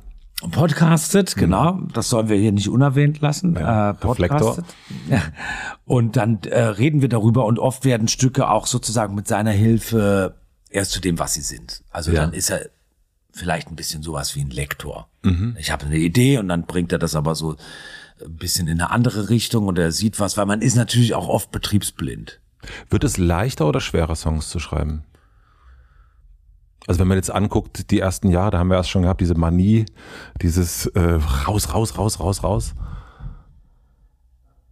Das bleibt sich eigentlich relativ gleich. Ich glaube, die Ansprüche steigen natürlich, weil man will ein bisschen, äh, vielleicht ein bisschen interessantere Musik machen als am Anfang. Die Musik, die wir, die ersten Alben gemacht haben, ist sehr rudimentär. Und es war auch die Musik, die für ein Trio geschrieben war, Ja. äh, die oft sehr rudimentär sind, wenn man jetzt an Motorhead denkt zum Beispiel. Ja. Also Trios sind ja oft so, Ja. das ist eben Bass, Schlagzeug, Gitarre. Und Ja. ist da nicht. Man hat da nicht viel Möglichkeiten. Und Ja. äh, dann ist seit 2005 Rick bei uns dazu gekommen als zweiter Gitarrist. Und wir arbeiten auch mit Leuten, die für uns Dinge arrangieren. Zum Ja. Beispiel beim neuen Album ein toller Hamburger Arrangeur, Friedrich Paravicini, der das schon das zweite Mal für uns gemacht hat. Wirklich genialischer, auch total verspinnerter Musiker, der alles spielen kann und sich für Filmmusik und Score und ähnliches interessiert. Und der hat uns viele Sachen geschenkt. Also so werden die, also viele seiner, seiner Einfälle und seines Talents geschenkt. Und äh, so werden die Stücke teilweise komplexer oder vielschichtiger oder gehen auch mal in eine andere musikalische Richtung als dieses drei Akkorde schrumm, schrumm, schrumm. Und äh, insofern steigt vielleicht der Anspruch, aber sozusagen das Rohmaterial zu schreiben, das bleibt sich ziemlich gleich. Das ist immer der gleiche Vorgang, seit ich, seit ich mit 14, 15 im, im, in dieser Einliegerwohnung saß und mit der Gitarre Das heißt, es ist auch immer noch so, du sitzt, hat. also es gibt ja, ähm, also du sitzt mit dieser Gitarre da, ich nehme an, das ist jetzt eine Akustikgitarre. Akustikgitarre, ja. Und, ähm, und du, wie der 15-Jährige, so schreibt auch der 50-Jährige Ja. seine Songs. Genau. Und mh, was ich so kenne von Musikern und Musikerinnen, die je länger die das machen, dann fangen die an, irgendwann Klavier zu spielen. Mhm. Dann fangen die irgendwann an, sich Logic äh, zu holen, dann fangen die dann schon an, den Beat zu programmieren und alles irgendwie, also so, ich habe Farin Urlaub interviewt und der Mhm. meint im Grunde, also ich, die kriegen das schon so, wie es dann eigentlich sein soll, weil diese Fähigkeiten gestiegen sind und weil man sich dann irgendwie sagt, ach, jetzt lerne ich doch mal noch Querflöte, um nochmal einen neuen Einfluss zu kriegen. Das hast du alles nicht gemacht. Das heißt, ich habe überhaupt keine Ahnung von Logic und sowas. Ich nehme die Stücke auf, was ich gerade noch beherrsche. Ich, ich bin aber auch ein totaler Computer- und Technik-Legastheniker. Was ich gerade hinkriege, ist äh, diese Sprachmemo-Funktion auf dem Handy zu bedienen. Und dann lege ich das auf den Tisch und spiele das Stück ein, dass ich es mir merke und so schicke ich es auch an die anderen. Also das heißt, die kriegen seit Jahren kriegen die äh, die iPhone. Äh, Seitdem es diese iPhones gibt und diese Sprachmemo-Funktion, genau. Also es ist nicht die Situation, dass die zu dir kommen und du dann sagst, so jetzt, weil ich also jetzt mal, also so habe ich es äh, gedacht, dass es so früher war. Also Ja, dass ich denen sozusagen live vorspiele. Ja, Das ja. haben wir auch schon gemacht. ja, aber das macht den schon. macht der noch. Doch, haben wir, haben wir zum letzten Album, glaube ich, mal gemacht. Ja. Äh, Bei mir habe ich mal so eine Vorspiel-Session gemacht, weil wir dachten, das wäre irgendwie schön und haben wir so gesagt, dann können wir doch so einen Nachmittag mit Mhm. Kaffee und Kuchen, ne? dann spiele ich was vor. Ein bisschen was über die Monster. Warum eigentlich nicht? Beim, also nicht bei diesem Album, sondern bei, bei, bei, bei Die Unendlichkeit haben wir das, glaube ich, mal gemacht. Ja. Und dann gehe ich zu einem sehr frühen Zeitpunkt zu unserem langjährigen Produzenten Moses Schneider ja. in die Schlesische Straße in sein Transporterraumstudio und da nehme ich mit ihm dann Skizzen auf. ja. Und da die klingen dann natürlich schon gut. Und anhand dieser Skizzen arbeiten wir weiter. Und arbeitet ihr dann noch wirklich so Richtung, wie- die Band steht in einem Proberaum und ähm, Auch das, ja. ja. Also das kommt darauf an, ob wir Live-Aufnahmen machen oder nicht. Ja. Jetzt bei diesem Album ist es ungefähr halb-halb. Das Ja. sind äh, Stücke live aufgenommen und zwar sogar live mit Gesang. Mhm. Also das ist alle in einem Raum, äh, getrennt durch so Ja. Sound, äh, Scheiben oder so. Und aber der Gesang wurde gleich mit live aufgenommen. Mhm. Das wirklich dieses Gefühl von hier spielt jetzt eine Band live. Mhm. Das sind diese Art Stücke und dann gibt's aber auch Stücke, die sind werden ni- nicht live aufgenommen, sondern sie werden geschichtet im Click-Track-Verfahren. Okay. Weil man will, dass es, dass der Beat qu- quantisiert ist und dass es ganz gerade ist und dass es ähm, eben nicht so Schwankungen gibt und weil man weiß, da kommt vielleicht noch einiges dazu, dann ist es eben diese besagten Arrangements, dann ist es einfacher für, Mhm. für die Musikerinnen und Musiker darauf zu spielen, wenn es jetzt nicht so Ja. schlingert. Und ähm, das ist bei diesem Album ungefähr halb halb oder ein Drittel, äh, zwei Drittel. Und dieses Berühren, also du hast es erst gesagt, ne, dieses in der Küche sitzen am Küchentisch und Mhm. dann, dann, dann spielt man so. Und ähm, ich habe das bei dem, beim jetzigen Album, bei mir ist es bei Hoffnung gewesen, bei Crash ist das gewesen und ähm, ich tauche auf. Das sind die Songs, die mich so äh, berühren, berühren Ja. und ich weiß aber gar nicht, äh, und das weiß ich eigentlich seit dem Weißen Album nicht mehr, warum. Also so, dass ich gar nicht ähm, bei die Unendlichkeit, das ist ein bisschen was anderes, weil das sehr autobiografisch ist und da gibt's klare Bilder. Und hier aber sowas bei, ähm, bei Ich tauche auf.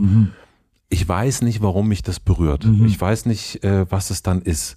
Äh, weil ich den Text auch gar nicht so richtig, es ist nicht wie so ein, äh, es ist eigentlich ein, ein abstraktes Gemälde, was mich berührt als Song. Ähm, weißt du, vielleicht eine ganz dumme Frage, Ja. aber weißt du, worüber du da singst? Ja. Ja. Und ich weiß auch, dass es in dem Moment berührend ist. Also das kann ich erahnen, weil es mich selber auch berührt. Also diese Fähigkeit habe ich zu sagen, ich weiß, dass wenn ich das jetzt selber spiele und berührt es mich selber auch. Ich habe das, habe das manchmal, dass ich selber anhand der Stücke, die ich selber spiele, sentimental werde oder berühre oder gef Gefühle dafür entwickle oder so, dass ich davon berührt werde. Genau. Und das, wenn man das schafft, das ist der Gipfel des, des Glücks. Und dann gibt es für mich so die, die zwei. Und witzigerweise sind es genau diese Stücke, die du Ah ja, okay. gesagt hast. Also schön. das kann ich, kann ich bestätigen, weil als ich Ich tauche auf geschrieben habe, das sind oft Momente, an die man sich gar nicht mehr so richtig erinnern kann, wie war das eigentlich? Und weil sie oft so, ich mache das sehr oft morgens Mhm. Und dann ist man noch so halb verpennt und kommt so aus dem Bett und ist noch so ein bisschen zwischen Traum und Mhm. Wirklichkeit und Realität und oft entstehen solche Stücke dann. Deshalb hat das Stück auch eine traumartige Ja. Atmosphäre, würde ich sagen. Und äh, dann sind sie plötzlich da und dann hat man sozusagen noch bevor man sein Müsli gegessen hat. äh, wahnsinnig berührenden Song geschrieben. Ja, und ist glücklich und und und und und kann es kaum fassen und das trägt dann natürlich einen auch so durch den Tag oder durch die nächsten Wochen und so. Und wenn das passiert, das ist und das passiert aber nicht so häufig. Ja, Das passiert vielleicht so drei, vier Mal. Diese Stücke braucht man auch. Und bei vielen anderen ist es ein bisschen mehr Puzzlearbeit. Da hat man zuerst eine Gedanke und eine Idee und das ist Ja. schon ganz geil. Und man so, ja, und dann sagt, ja, nehmen Sie, ja, das finde ich schon gut, aber könntest du nicht mal hier noch oder Mhm. vielleicht wäre es überlegenswert mal so und dann wird da so mehr Mhm. oder weniger sanfter Druck ausgeübt und dann äh, wird dann noch so weiter dran gearbeitet. Oder im Lauf der Produktion ergeben sich Sachen, wo auch Moses sagt, du, das, lass mal die Strophe hier, die schmeißen wir mal in den Müll, das bringt nichts und so. Also das, das finde ich auch ganz wichtig, dass man diese Lektorinnen und Lektoren, die es da gibt, auch im Freundinnen und Freundeskreis oder Familienkreis, ich spiele natürlich auch manchmal Sachen vor und frage um Rat, dass man das auch ganz ernst nimmt. Also das kann ich auch zulassen. Und sind das dann aber äh, Lektorat, wie ich das kenne, ist ja eher im, im Textbereich? Ja, ja, im Textbereich. Ja, es ist musikalisch, ist es nicht. Kommt auch vor, aber Okay. nicht so, nicht so, nicht so vehement. Und dann gibt es ja so diese, finde ich, so zwei verschiedene Arten von von von äh, Toko-Songs. Es gibt viele, aber so die so, so, sowas, die sag alles ab, äh, was schneller, Ja. härter, punkiger Ja. in Anführungsstrichen ist und dann eben die elegerischeren Songs. Ja. Mehr Lana Del Rey als äh, Slime. ähm, Das ist schön gesagt. äh, berühren dich äh, Songs wie Sag alles ab auch auf diese Art und Weise? Vor allem, wenn man es spielt, weil es körperlich und weil es so eine wahnsinnige Kraft hat. Wenn man als Rockband spielt, ist dieses punkige, äh, verzerrte, äh, irgendwie organisch wild daherklöppelnde, irre reizvoll. Das macht wahnsinnig Spaß. Aber in der Küche? in der Küche funktioniert das nicht so gut. Ja. Nee, aber dann spielst ist- du auch sozusagen. Äh, Nein, dann weiß ich natürlich, dass das übersetzt werden muss. okay, und das erkennen die anderen dann auch. Ja, Weil natürlich. das hört sich ja sonst wahrscheinlich irgendwie, wenn ich mir das vorstelle, du sagst, du spielst Sag alles ab auf dem Ja. iPhone, auf der, auf der Diktierfunktion Ja. ein und ich kriege das dann zugeschickt, Ja. würde ich wahrscheinlich sagen, huch, aber, Ja, äh, gut, was war denn das für ein Morgen? jetzt natürlich Ja, äh, schon ziemlich lange und dann wissen die schon ungefähr so, ne, äh, was das so, was das so sein soll. Oder Mhm. ich schreibe dazu, das soll ein Stück im Stil von oder sowas sein. Also Mhm. Und so das, unterhaltet ihr euch auch, dass du sagst, also okay, so das soll diese Art und Richtung gehen. ja, okay, genau. Referenzen. Ja, so in Referenzen. Okay. Genau, genau. Das gibt es, das, das, das ist auch ganz wichtig für uns, weil wir ja keine ausgebildeten Musiker sind, die ähm, in musikalischen Fachtermini reden Mhm. können. Also ich könnte jetzt schlecht sagen, äh, ja, das soll irgendwie im Allegro äh, non troppo oder so sein, sondern ich muss ja sagen, Alle wissen, was gemeint ist. Ja. und alle wissen, was gemeint ist, sondern ich muss ja sagen, ja, das soll so diese, das soll so diesen Husker-Dü-Style haben. Okay. So. so muss man sich ja immer so behelfen. Ne? Würdest du sagen, dass du, dass das dein Beruf ist, was du da machst? Ja, im weitesten Sinne schon. Also ich lebe davon und äh, ich äh, mache außer verwandten Dingen wie schreiben, Bücher schreiben oder äh, mal eine Filmmusik schreiben oder sowas, nicht viel anderes. Äh, und ja, im Grunde schon, ja. Jetzt bist du ja die, bist du der Sänger und der Songwriter und äh, eigentlich auch schreibst du ja inzwischen eigentlich alle Songs, obwohl du natürlich Lektorat innerhalb der Band hast und so weiter. Wie schaffst du es, dass das nicht zu sehr Sonderstellung ist? Also es gibt als Band da Korrektive. Ich glaube, man kann nicht, man kann nicht, äh, man kann nicht ableugnen, dass es in der öffentlichen Wahrnehmung diese Hierarchisierung gibt. Äh, so wie ich jetzt hier eingeladen bin Ja. zu den Podcasts zum Ja. Beispiel.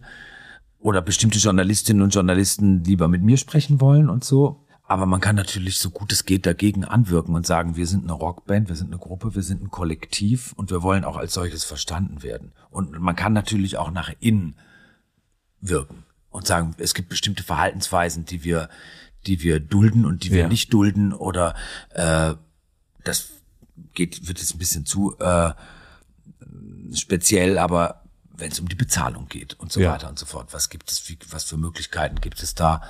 Und äh, da sind wir auf dem äh, auf dem Trip schon immer ähm, alles für alle und das wird alles geteilt und so weiter und so fort. Das hilft sehr, weil man, weil man, ähm, es möchte jetzt nicht so sehr ins Detail gehen, weil das ein bisschen äh, überfordernd wäre, aber das hilft sehr, eigentlich hierarchische Strukturen, die es in Bands gibt, Sänger, Frontmann, Frontfrau, Ja. weißt, wenn, äh, so ein bisschen zu durchbrechen. Ich finde das ein ganz wichtiger, also eigentlich sogar ein wichtiger Punkt, also dieses äh, Musketierprinzip äh, eigentlich zu haben, weil es eben genau das. Äh, das ist sehr schön gesagt, ja. ja. Äh, Mausgetiere. Vielleicht. Mausgetiere, ja, es stimmt. Drei Mus Mausgetiere. Muskeltierchen. War für Sie immer noch Mausgetier, bitte. Mausgetier. Ähm, und wie ist das aber so auch für dich als also du schreibst es auch in deinem Buch, das Verspanntsein, äh, die, die, die äh, Unzufriedenheit, den größten Song über den Zweifel geschrieben haben. Das ist ja dann auch manchmal so eine, so ein Mensch, jetzt gucken wir mal auf die, als Vogelperspektive auf Dirk von hm. drauf, mit Dirk von Lozo Anwesenheit, ist man ja auch manchmal eine Zumutung. Also so für die Umwelt. Mhm. Ähm, und das ist dann wiederum ja für einen selbst auch eine Zumutung, mhm. weil man merkt, man ist eigentlich die Zumutung gerade. Wie gehst du damit um? Oder wie kann man damit umgehen, lernen? Vielleicht ist es das eher. Oder kann man das überhaupt lernen? Jetzt hätte man sollte sich versuchen, in, in all seiner Exzentrität und Egozentrik und so doch noch halbwegs äh, gut zu benehmen und anderen andere nicht zu belästigen. Das fällt schwierig, weil das ist sind sehr widerstreitende ja. äh, Momente. Ne? Mhm. aber äh, also ein bisschen, bisschen Benehmen gehört natürlich dazu. Okay. Und ein bisschen äh, Selbstbeherrschung vielleicht auch. Ne? Und außer im Straßenverkehr. Natürlich. Außer im Straßenverkehr ist was anderes. Bei, bei Menschen, die lange verheiratet sind oder lange zusammen sind, da gibt's dann irgendwann die getrennten Schlafzimmer. Ähm, manchmal sozusagen um, um was, was auch immer sozusagen. Ja, manchmal aber auch aus ganz praktischen Gründen. Manchmal auch Schnarchen. Schnarchen, genau, es kann ja alles möglich sein. Was hilft äh, euch also entgegen anderes lautender Behauptung haben wir getrennte Schlafzimmer, wenn wir im Hotel übernachten. Also wir mieten keine Gruppen. Das hätte ich mir schon gedacht. So weit geht die Liebe dann doch nicht. Aber es ist eine, natürlich, ich weiß natürlich, es ist im übertragenen Sinn gemeint. Und ich glaube, genau diese getrennten Schlafzimmer sind es auch, die, die die Band so lange am Leben gehalten haben. Mhm. Wir lassen uns natürlich auch Freiheiten. Also wir ja. sind keine Sekte. Und ja. wir müssen nicht alles zusammen machen mhm. oder so.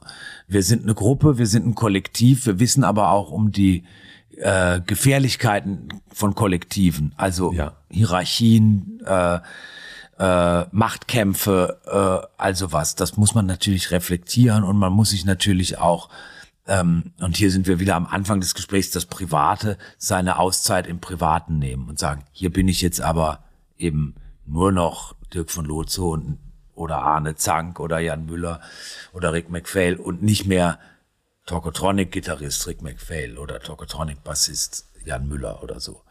Schließt ihr, da, müsst ihr da Mut braucht man, glaube ich, weil ich glaube, das ist sehr gesund. Und äh, schließt ihr diese, das eine ist ja der Raum für einen selbst auch, ähm, auch für, für, die, für die große Außenwelt, aber schließt ihr diese Räume auch für euch, also zwischenmenschlich, wo ihr sagt, so jetzt, äh, also dieses Private, so wie ich es erst verstanden habe, war für mich sehr privat Tokotronic. Also mhm. du hast es ja auch gesagt, so erstmal schreibst du diese Songs für die anderen drei. Mhm. Gilt es aber auch zu sagen, ich bin hier, hier bin ich nur Dirk und das hat mit den anderen mal gar nichts zu tun? Naja, wir, dadurch, dass wir jetzt schon immer in Kontakt sind, natürlich, wenn ich jetzt, also natürlich, wenn ich, wenn ich jetzt ähm, persönliche Probleme habe oder so, dann ist ja. natürlich Jan Müller oder Arne Zank oder Rick McFell, dann sind das auch meine Freunde. Okay. Mhm. Und dann würde ich mich auch an die wenden. Also das ist das große Glück, dass wir sowohl eine Band sind mhm. als auch äh, äh, beste Freunde oder so. Ja. Also das unterscheidet es auch von einer Ehe zum Beispiel. Ne? Also wir haben, ja. haben zusammen ein Business, wenn man so will, mhm. aber wir sind auch Freunde. Und ähm, oder Geliebte oder ja. was, wie man auch immer das nennen mag. Und ähm, natürlich, aber äh, ich glaube, es ist ganz wichtig, dass man sich solche Freiräume nimmt, wie zum Beispiel Jan Müller, der den Podcast macht ja. und sich dadurch ein neue, äh, neues Betätigungsfeld äh, ja. erschließt. Oder Arne, der, der gerade ein Buch rausgebracht hat mit seinen Comics, Die Vögel. Ja. Und das natürlich auch er auch als der Schlagzeuger von Tokotronic wahrgenommen hat, der dieses Buch geschrieben hat, oder ich ein Buch geschrieben, oder Rick hat tausend andere Bands mhm. und Projekte und arbeitet als Produzent und so.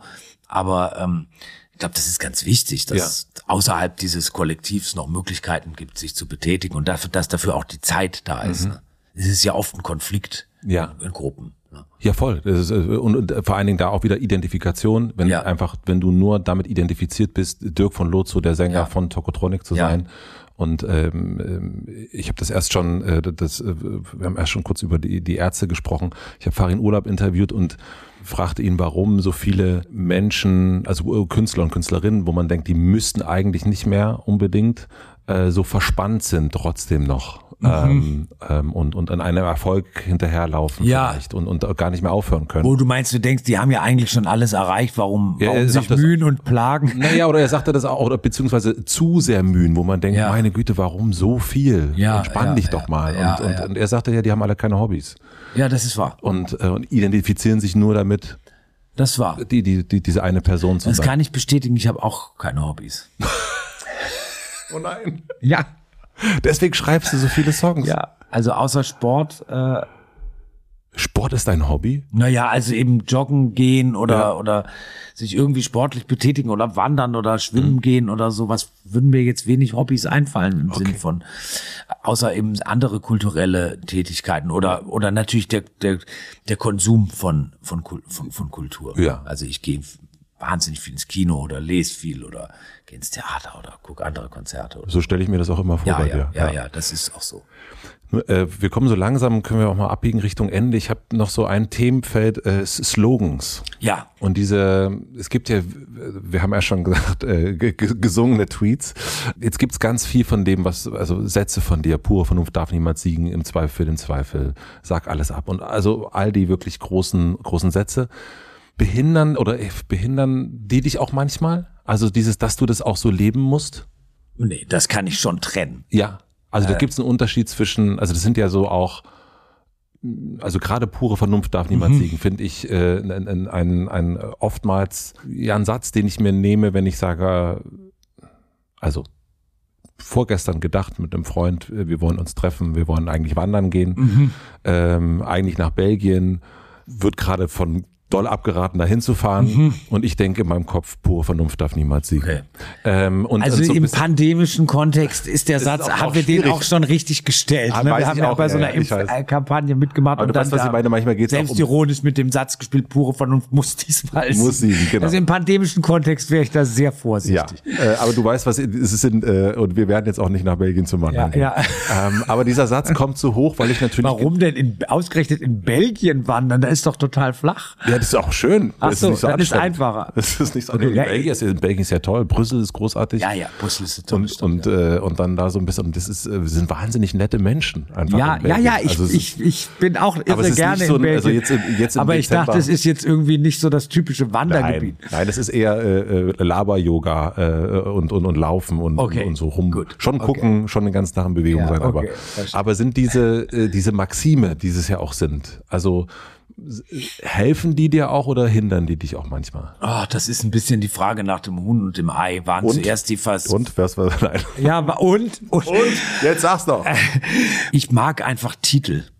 Äh, ich mag Filme mit starken Titeln, ich mag Bücher mit starken Titeln, ich mag äh, äh, Songtitel, ich mag Titel. Und ich mag, wenn Titel miteinander korrespondieren, weil ich glaube, diese Titel und diese Songs können auch nicht alleine denken. Also ich finde das toll, wenn sich Verkettungen ergeben, auch über, über Jahre hinweg. Also wenn man denkt, es gibt ein Album, das heißt Kapitulation und jetzt gibt es eins, das heißt Nie wieder Krieg, das neue Album Ja. und darauf ist dann ein Song, der heißt Jugend ohne Gott gegen Faschismus, dann ergibt das schon wieder eine Geschichte Ja. äh, oder eine politische äh. Setzung.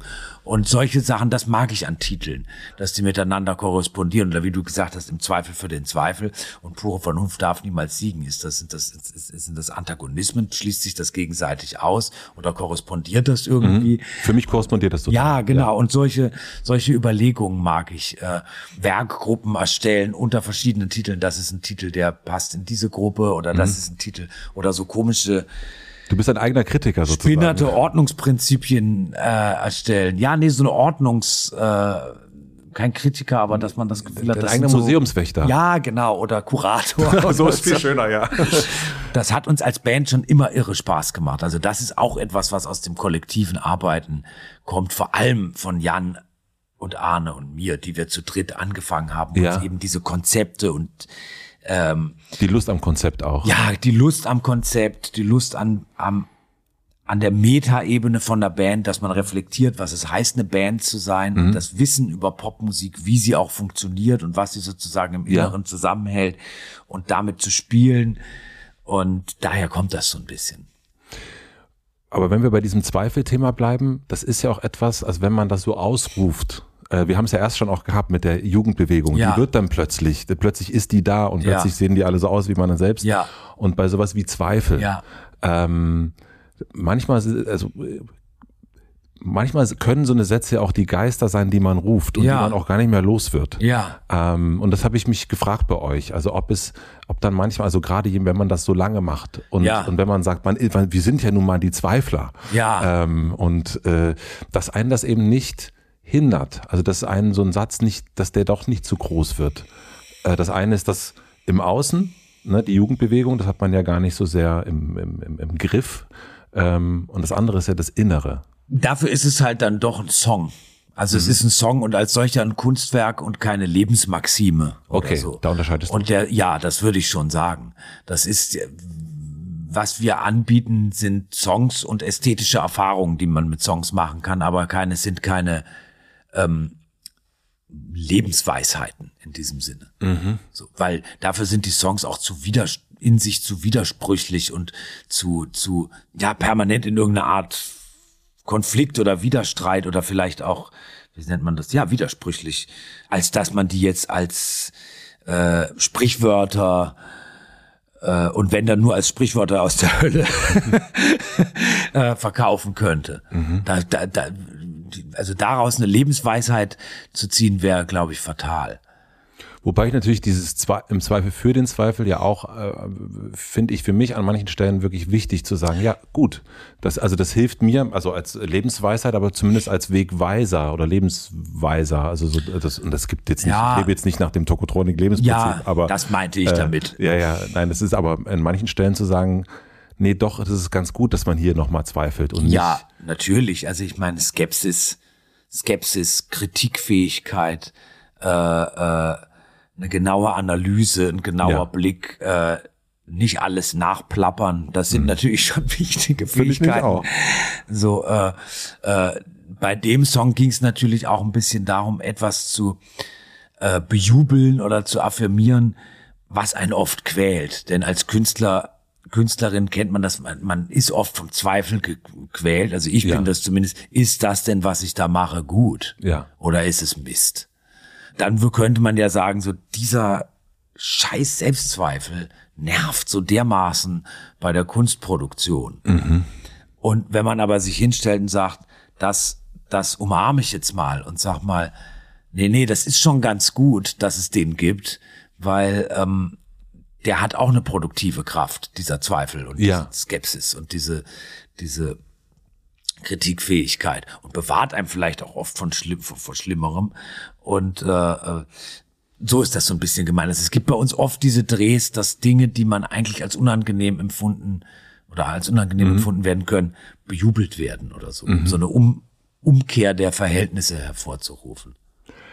Wer zu viel zweifelt, kommt ja nie an äh, weil man nie weiß, ist das jetzt der richtige Weg oder nicht. Äh, Wenn man zu viel zweifelt, kommt ja. man nie an. Ja, ja, ja. das stimmt. Ähm, oder das ist entscheidungsschwach. ja. ja, das ist unter was ich sehr leide. Entscheidungsschwachheit? Ja, ja okay. Ähm, aber kennst du das Gefühl, irgendwo angekommen zu sein? Also ich hatte, als ich vor 20 Jahren nach Berlin gezogen bin, das Gefühl angekommen zu sein, ganz stark. Aha. Weil ich ähm, komme ja eben aus Offenburg, bin dann bin dann äh, 93, bin dann erst nach Freiburg gezogen, das kannte ich schon, da habe ich da, so ein bisschen rumstudiert, dann bin ich nach Hamburg gezogen.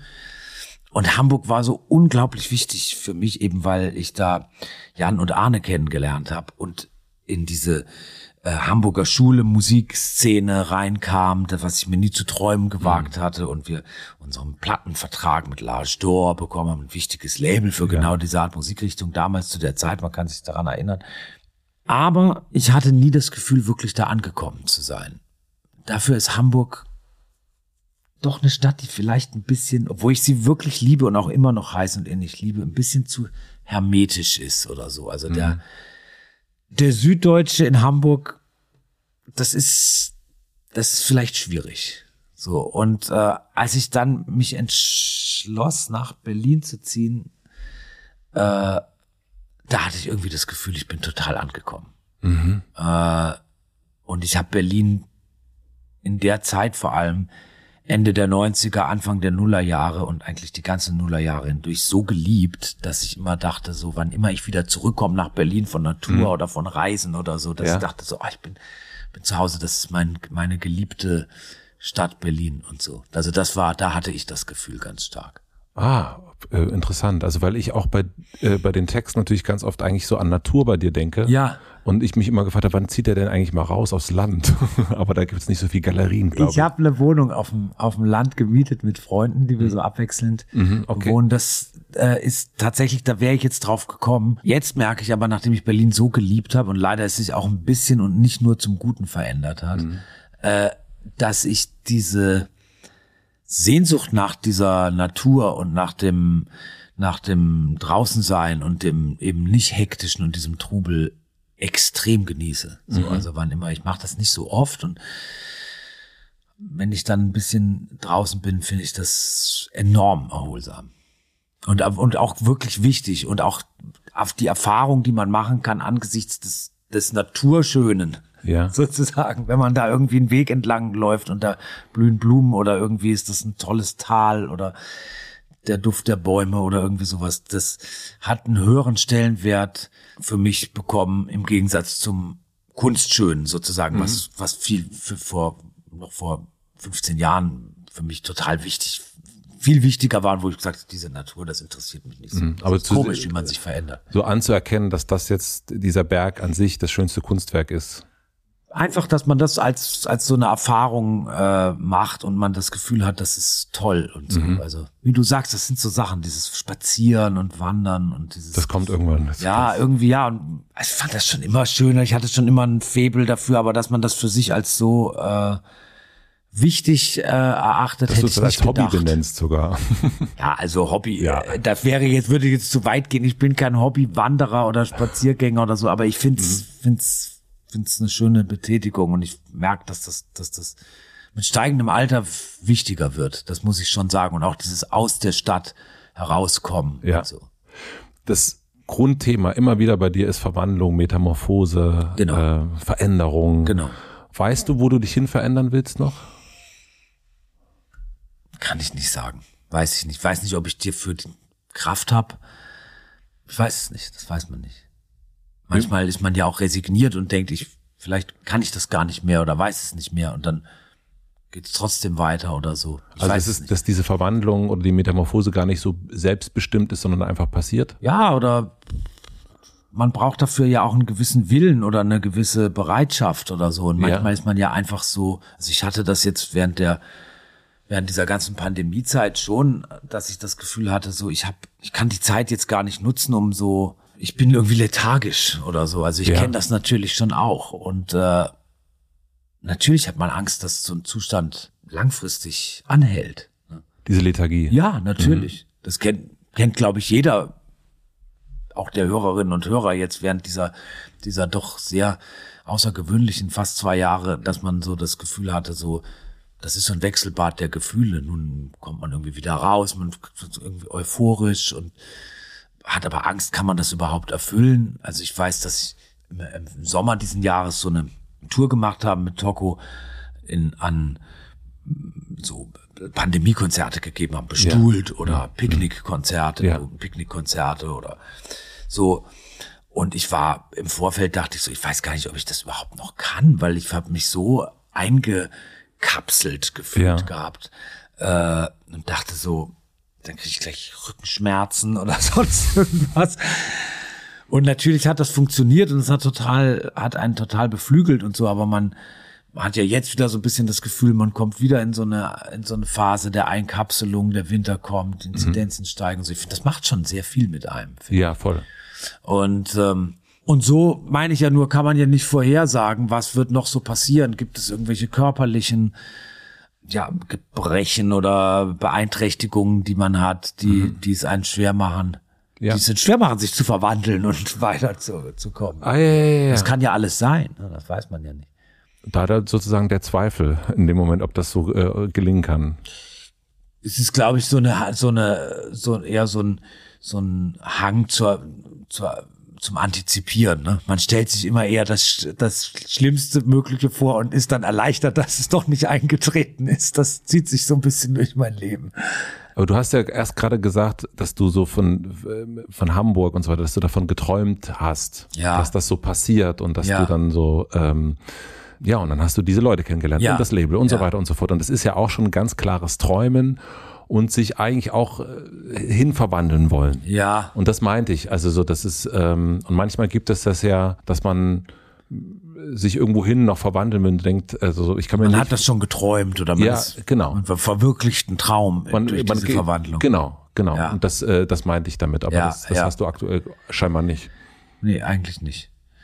Aber das ist sehr phasenabhängig. Mhm. Wir sind jetzt gerade in der Vorbereitung, also das Release eines Albums. Und dieses Ja. Album haben wir im November letzten Jahres in musikalischer Hinsicht abgeschlossen. Da wurde es gemixt und gemastert. Ja. Und es war nicht ganz leicht, das Album zu machen. Es war ein schwieriger Prozess, wie es immer ein schwieriger Prozess ist, aber es wird auch immer schwieriger, weil man, weil die Ansprüche auch steigen. Und Ja. äh, dann haben wir jetzt Gott Zeit gehabt, das Artwork zu machen und alles und das so und die Videos und so und das alles.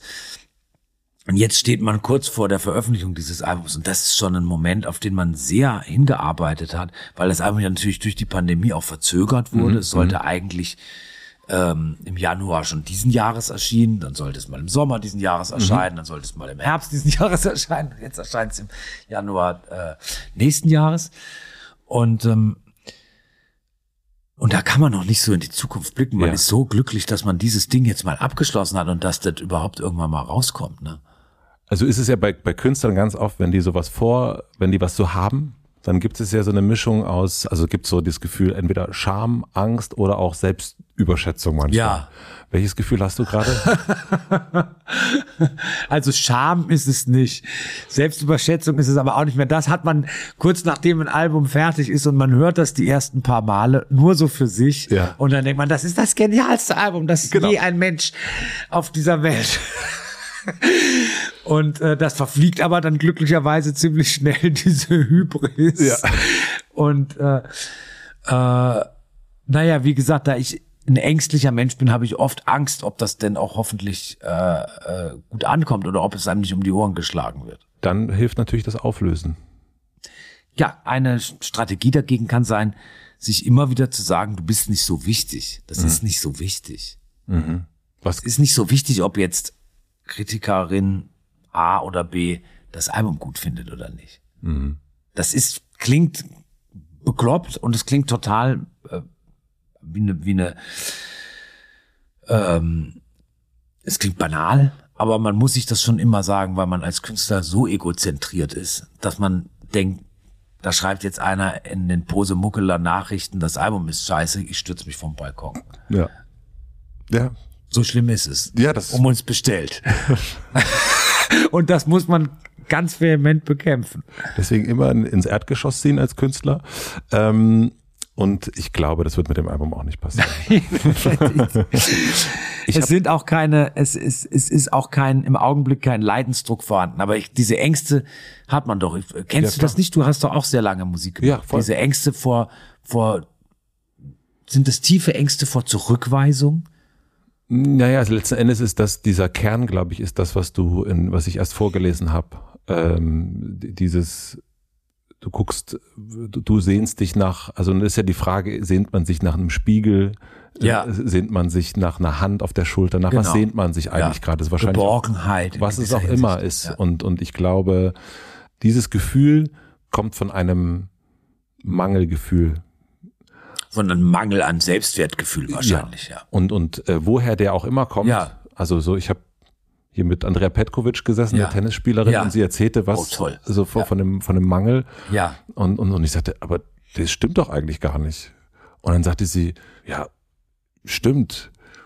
Habe ich dann auch gedacht, aber dann war das Buch auch fertig.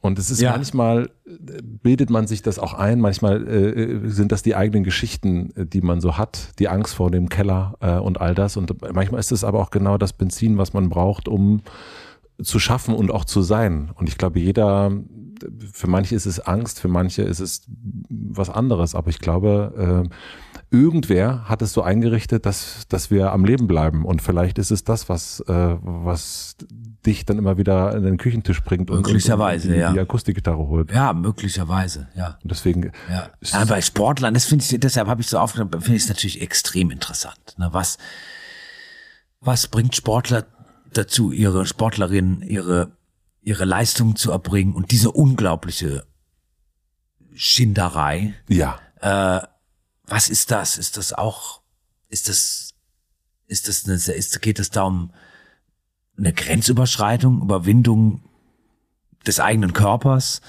Oder ist es auch der, ist es Ruhmsucht oder ist es, ist es, ist es der, der, der, wie bei Künstlerinnen, Ja. ist es also der Wille zur Anerkennung oder so, Ja. dass die Leute sagen, die Andrea Petkovic ist die Weltranglisten so und so viel Ja. oder so. Interessant. Ich finde es bei Sportlern finde ich es wahnsinnig interessant. Dirk, ich habe noch drei ganz schnelle Fragen Ja. fürs Ende. Was denken andere über dich, was nicht stimmt? Oh, das sind immer solche Fragen, das kann ich nicht beantworten. Das weiß ich nicht, was die anderen über mich denken. Und denken die überhaupt über mich was? Dann nehme ich eine andere. Was lernst du gerade, was du noch nicht so gut kannst? Du kannst Äh. auch langsam antworten. Ich sehe, du hast, äh, du hast Erfüllungsdruck, aber. Äh, Nein, nein, nein, nein, nein. nein. Bierkasten Äh, ich habe angefangen. Bierkasten drauf. Äh, nein. ähm, ich muss ein bisschen auf meinen Rücken abgeben. Ich habe äh, vor anderthalb Jahren sehr starke Rückenschmerzen äh, bekommen aus heiterem Himmel. Das ist sehr unangenehm. Da fühlt man sich sehr alt. Ja. Und ich äh, mache äh, jetzt immer so äh, äh, Yoga mit Mady Morrison bei YouTube. Das finde ich schön. ganz toll. Und dann lerne ich das so ein bisschen. Ja, die würde ich auch so gerne mal interviewen, aber die hat immer abgesagt. Ja, wolltest die, die ist eine, muss eine millionenschwere Yoga-Influencerin sein. Ja, oder? und ich, ich finde die auch irgendwie, ich finde das total interessant. Ja. Meine Frau liebt die auch und es Ja. gibt ganz viele Menschen, die die so lieben. Ja. Und ich finde das Sie so, hat ein ausgesprochen entzückendes Wesen. Ne? Ja, dann, irgendwie schon. äh, ist das immer so, hallo ihr Lieben, Genau. hier ist Medi. Ja. Und, und im Hintergrund sitzt manchmal so ein Hund rum. Ja. Da hat sie so einen Hund und dann denkt man so, das ist, äh, und da habe ich, äh, kann ich so aus der Vogelperspektive auf mich drauf gucken. Und wenn ich da so vor dem Fernseher sitze und YouTube-Yoga mit Medi Morrison macht, das ist ein bisschen lächerlich, aber es ist auch ein ganz schöner Lernprozess. ähm, mein Bild ist wirklich, danke für dieses schöne Bild. Ähm, du hast schon über ein paar Bücher gesprochen. Ähm, vielleicht sozusagen, wenn man hier fertig ist, den Podcast gehört hat, alle äh, Reflektorfolgen auch durchgehört hat von Jan, welches Buch würdest du empfehlen, sollte man unbedingt gelesen haben? welches Buch man unbedingt gelesen haben Oder welches sollte. Buch du oft verschenkt hast? Oft verschenkt habe ich in letzter Zeit ein Buch von einer amerikanischen Autorin, die heißt Saida Hartman oder Sadia Hartman und das heißt Wayward Lives, also unangepasste Leben. Und das ist ein Buch, was mich sehr erschüttert und bewegt hat. Es ist nämlich eine Geschichte von schwarzen Menschen ungefähr 20 Jahre äh, nach der Aufhebung der Sklaverei in Amerika, in, in dem, was man später dann als Ghettos bezeichnet, also Ja. in schwarzen Stadtvierteln, in, in, in Chicago, wo ich nicht weiß, wie das da heißt, in, in New York, in, in, in Harlem, der Bronx und so, und in, glaube Philadelphia oder Ja. Washington oder so. Und äh, das Buch ist so eine panoptische Beschreibung dieser Menschen, Einzelschicksale, die sie anhand von Fotos und Zeitungsausschnitten äh, äh, recherchiert und ähm, sich angeeignet hat und der, deren Geschichten sie schreibt. Äh, ein bisschen so wie du essayistische Literatur von von W.G. Sebald, ich weiß nicht, den kennst du ja auch, mit Fotos gearbeitet hat und Geschichten von Leuten erzählt. Man weiß nie genau, ist es wahr oder sind es erfundene Figuren, aber es ergibt so ein panoptisches Bild. Und das hat sie mit eben Leuten aus der schwarzen Community, auch Künstlerinnen und Künstlern, äh, Sexarbeiterinnen, Leute, die ein anderes Verständnis von Familie und Community hatten Ja. als, als jetzt die weiße Bourgeoisie und so weiter und so fort. Und das Buch äh, ist sehr, sehr schön. Und das habe ich ein paar Mal verschenkt. Tatsächlich. Also das mache ich dann, dass ich mir das irgendwie gleich fünfmal bestelle und dann denke ich, das habe ich dann so einen Stapel und wenn, wenn irgendwie so ein Anlass ist, kann ich das verschenken. Liegt aber im Augenblick jedenfalls nur auf Englisch vor. Vielen Dank. Die letzte Frage. Ich habe eine große Plakatwand am Alexanderplatz. Äh, Vorstellungskraft ist, ist vorhanden, sehe ich. Ähm, und du darfst entscheiden, was für alle Berliner und Berlinerin für eine Woche zu lesen sein wird. Naja, wir hatten gerade eine Plakataktion, die ich wirklich sehr schön fand, von der ich ehrlich gesagt auch gar nicht so viel wusste und ich selber von zufällig im Auto gesehen habe, das war zur Single Jugend ohne Gott gegen Faschismus. Das war schon ein super Spruch plakatiert zu sehen. Ja. Den können wir dann gerne auch am Alexanderplatz. Dann machen wir das Jugend ohne Gott gegen Faschismus. Das doch dann machen wir so ein bisschen Eigenwerbung, das muss auch mal sein. Das muss auch, ich hätte gedacht, dass du nie wieder Krieg drauf schreibst. kann man auch, auch machen. Kann man, auch, also, du, du hast ja ein paar Plakatsprüche in, in, genau, in, in der ja, Hinterhand. Ja. ja, ich mag sehr gerne Plakatierung. Ja. Ja, ich finde das sehr schön. Die, das passt so in dieses Ding mit den Konzepten. Also wenn man einen Albumtitel hat und die Vorstellung, dass der dann überall so plakatiert wird, mhm. das finde ich sehr schön. Und ist es dann wichtig, dass man erkennt, dass es von euch ist? Ja, na klar. So weit, ist die, so weit sind wir bei der Auflösung und nicht. Nein, also das ist so, das, nein, es ist nicht so wichtig, dass man das erkennt. Es ist wichtig, dass man dass es geil ist. Ja, natürlich. ich weiß es nicht. Ich finde nur irgendwie, ich bin, ich, du hast vielleicht gemerkt beim Gespräch, ich bin nicht ganz unskeptisch solchen Konzepten wie Erfolg und ja, all sowas ja. und so, aber diese Plakate finde ich toll. Ja, das ist Ich mag Litfaßsäulen. Ich finde auch die Litfaßsäule ist eine tolle Erfindung. Auf jeden Fall. Und solche Plakatwände, ich finde, das sieht im Stadtbild einfach super aus. Ich gehe da auch gern vorbei, mache manchmal gerne Fotos und ich finde es auch schön, wenn man da einen guten Satz sieht, also ja. ein guter Werbespruch. Mir ist, aber deswegen fragte ich, es gibt manche Werbung, das ist mir voll, da weiß ich überhaupt nicht, was das äh, ist, was ja. das sein soll oder nicht. Ja. Und äh, und es gibt aber auch manchmal so Sprüche, die ich wirklich fürchterlich finde. Ja, ich denke, natürlich. das geht gar nicht. Ja, und so regt mich auf. Das ist so. auch eine Belästigung. Genau, aber ich, das finde ich eigentlich ganz gut. Also diese Art Belästigung finde ich gar nicht so schlecht, weil das ja auch sehr viel über die aktuelle Zeit sagt. Ja, ja. Und, und wo sind wir?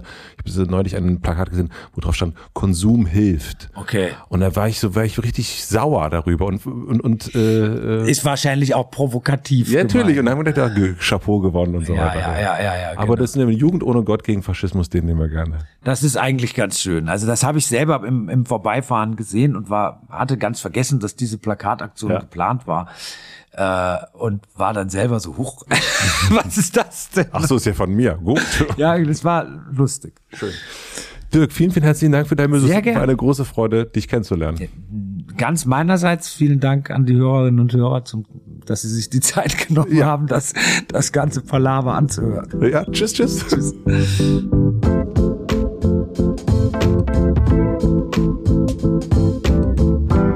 Das war Dirk von Lozo. Vielen, vielen herzlichen Dank fürs Zuhören. Das sagt sich immer so schnell, vielen herzlichen Dank und so weiter. Es ist aber wirklich, wirklich so gemeint. Denn dadurch, dass du zuhörst, kann ich das hier machen und kann hier eben große Poster, Jugendhelden wie Dirk von Lozo oder Farin Urlaub oder Campino treffen. Denn dadurch, dass ihr zuhört, kommen die auch hierher. Und während dieses Gesprächs dachte ich ein paar Mal, das gibt's echt nicht. Denn ich habe Tokotronik wirklich inhaliert. Ich saß stundenlang in meinem Zimmer, habe ihre ersten Alben gehört und versucht dazu Gitarre zu lernen.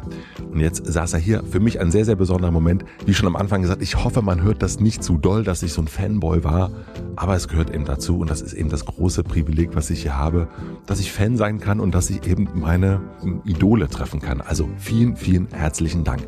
Herzlichen Dank auch an die Supporter, an die IHK, an Coro und an Frank, denn dadurch, dass es hier Supporter gibt, Werbepartner, kann ich das ja auch so ausschweifend machen. Herzlichen Dank für die redaktionelle Unterstützung an Torben Becker, an Maximilian Frisch für den Mix und den Schnitt und an Jan Köppen für die Musik. Und jetzt möchte ich euch auf eine Aktion und auf einen Verein hinweisen, den ich schon länger unterstütze. Und zwar ist das Viva Con Aqua. Es sind nur noch ein paar Wochen bis Weihnachten und ich könnte wetten, dass ihr noch nicht alle Geschenke zusammen habt, genauso wie ich jedes Jahr aufs Neue. Verschenkt doch dieses Jahr eine Spende für sauberes Trinkwasser mit Viva Con Aqua statt Parfüm, Socken oder irgendwelche Kalender. Viva Con Aqua ist ein gemeinnütziger Verein, der sich dafür einsetzt, dass alle Menschen Zugang zu sauberem Trinkwasser haben. Sie unterstützen Wasserprojekte und bauen Brunnen. Besonders aktiv sind sie in Uganda, Äthiopien und Nepal. Über 500 Millionen Menschen haben bisher noch keinen Zugang zu sauberem Trinkwasser. Ihr könnt jetzt Viva Con Aqua unterstützen, damit sich das möglichst bald ändert. Eure Spende als Geschenk funktioniert so. Klickt einfach auf geschenke.vivaconaqua.org. Aqua schreibt man A-G-U-A. Und dann einfach online auswählen, wofür ihr spenden wollt. Zum Beispiel gibt es da für 10 Euro ein Hygienekit oder Zugang für eine Familie zu einem sanierten Brunnen kostet 15 Euro oder eine Komposttoilette in Uganda. Ihr könnt es einfach selbst auswählen. Es gibt verschiedenste Optionen. Ihr spendet einfach und eine Spendenurkunde könnt ihr dann einfach unter den Weihnachtsbaum legen. Und die sehen auch sehr, sehr schön aus. Verschenkt dieses Jahr etwas, wovon alle was haben. Ich mache das auch. Vielen, vielen herzlichen Dank an Viva Con Aqua. Wenn ihr mehr darüber wissen wollt, es gibt eine Folge, die ich mit Micha Fritz, einem der Gründer, vor zwei Jahren aufgenommen habe, hier im Hotel Matze. So, ich wünsche euch noch einen schönen Tag, gute Nacht. Schickt mir gerne Fotos, wo ihr diese Folge gehört habt. Vielleicht seid ihr ja auch Tokotronic-Fans und vielleicht habt ihr auch noch alte Fotos von euch in der Tokotronic-Montur. Ich muss da mal gucken, vielleicht finde ich das auch noch. Vielen, vielen herzlichen Dank und einen schönen Tag euch.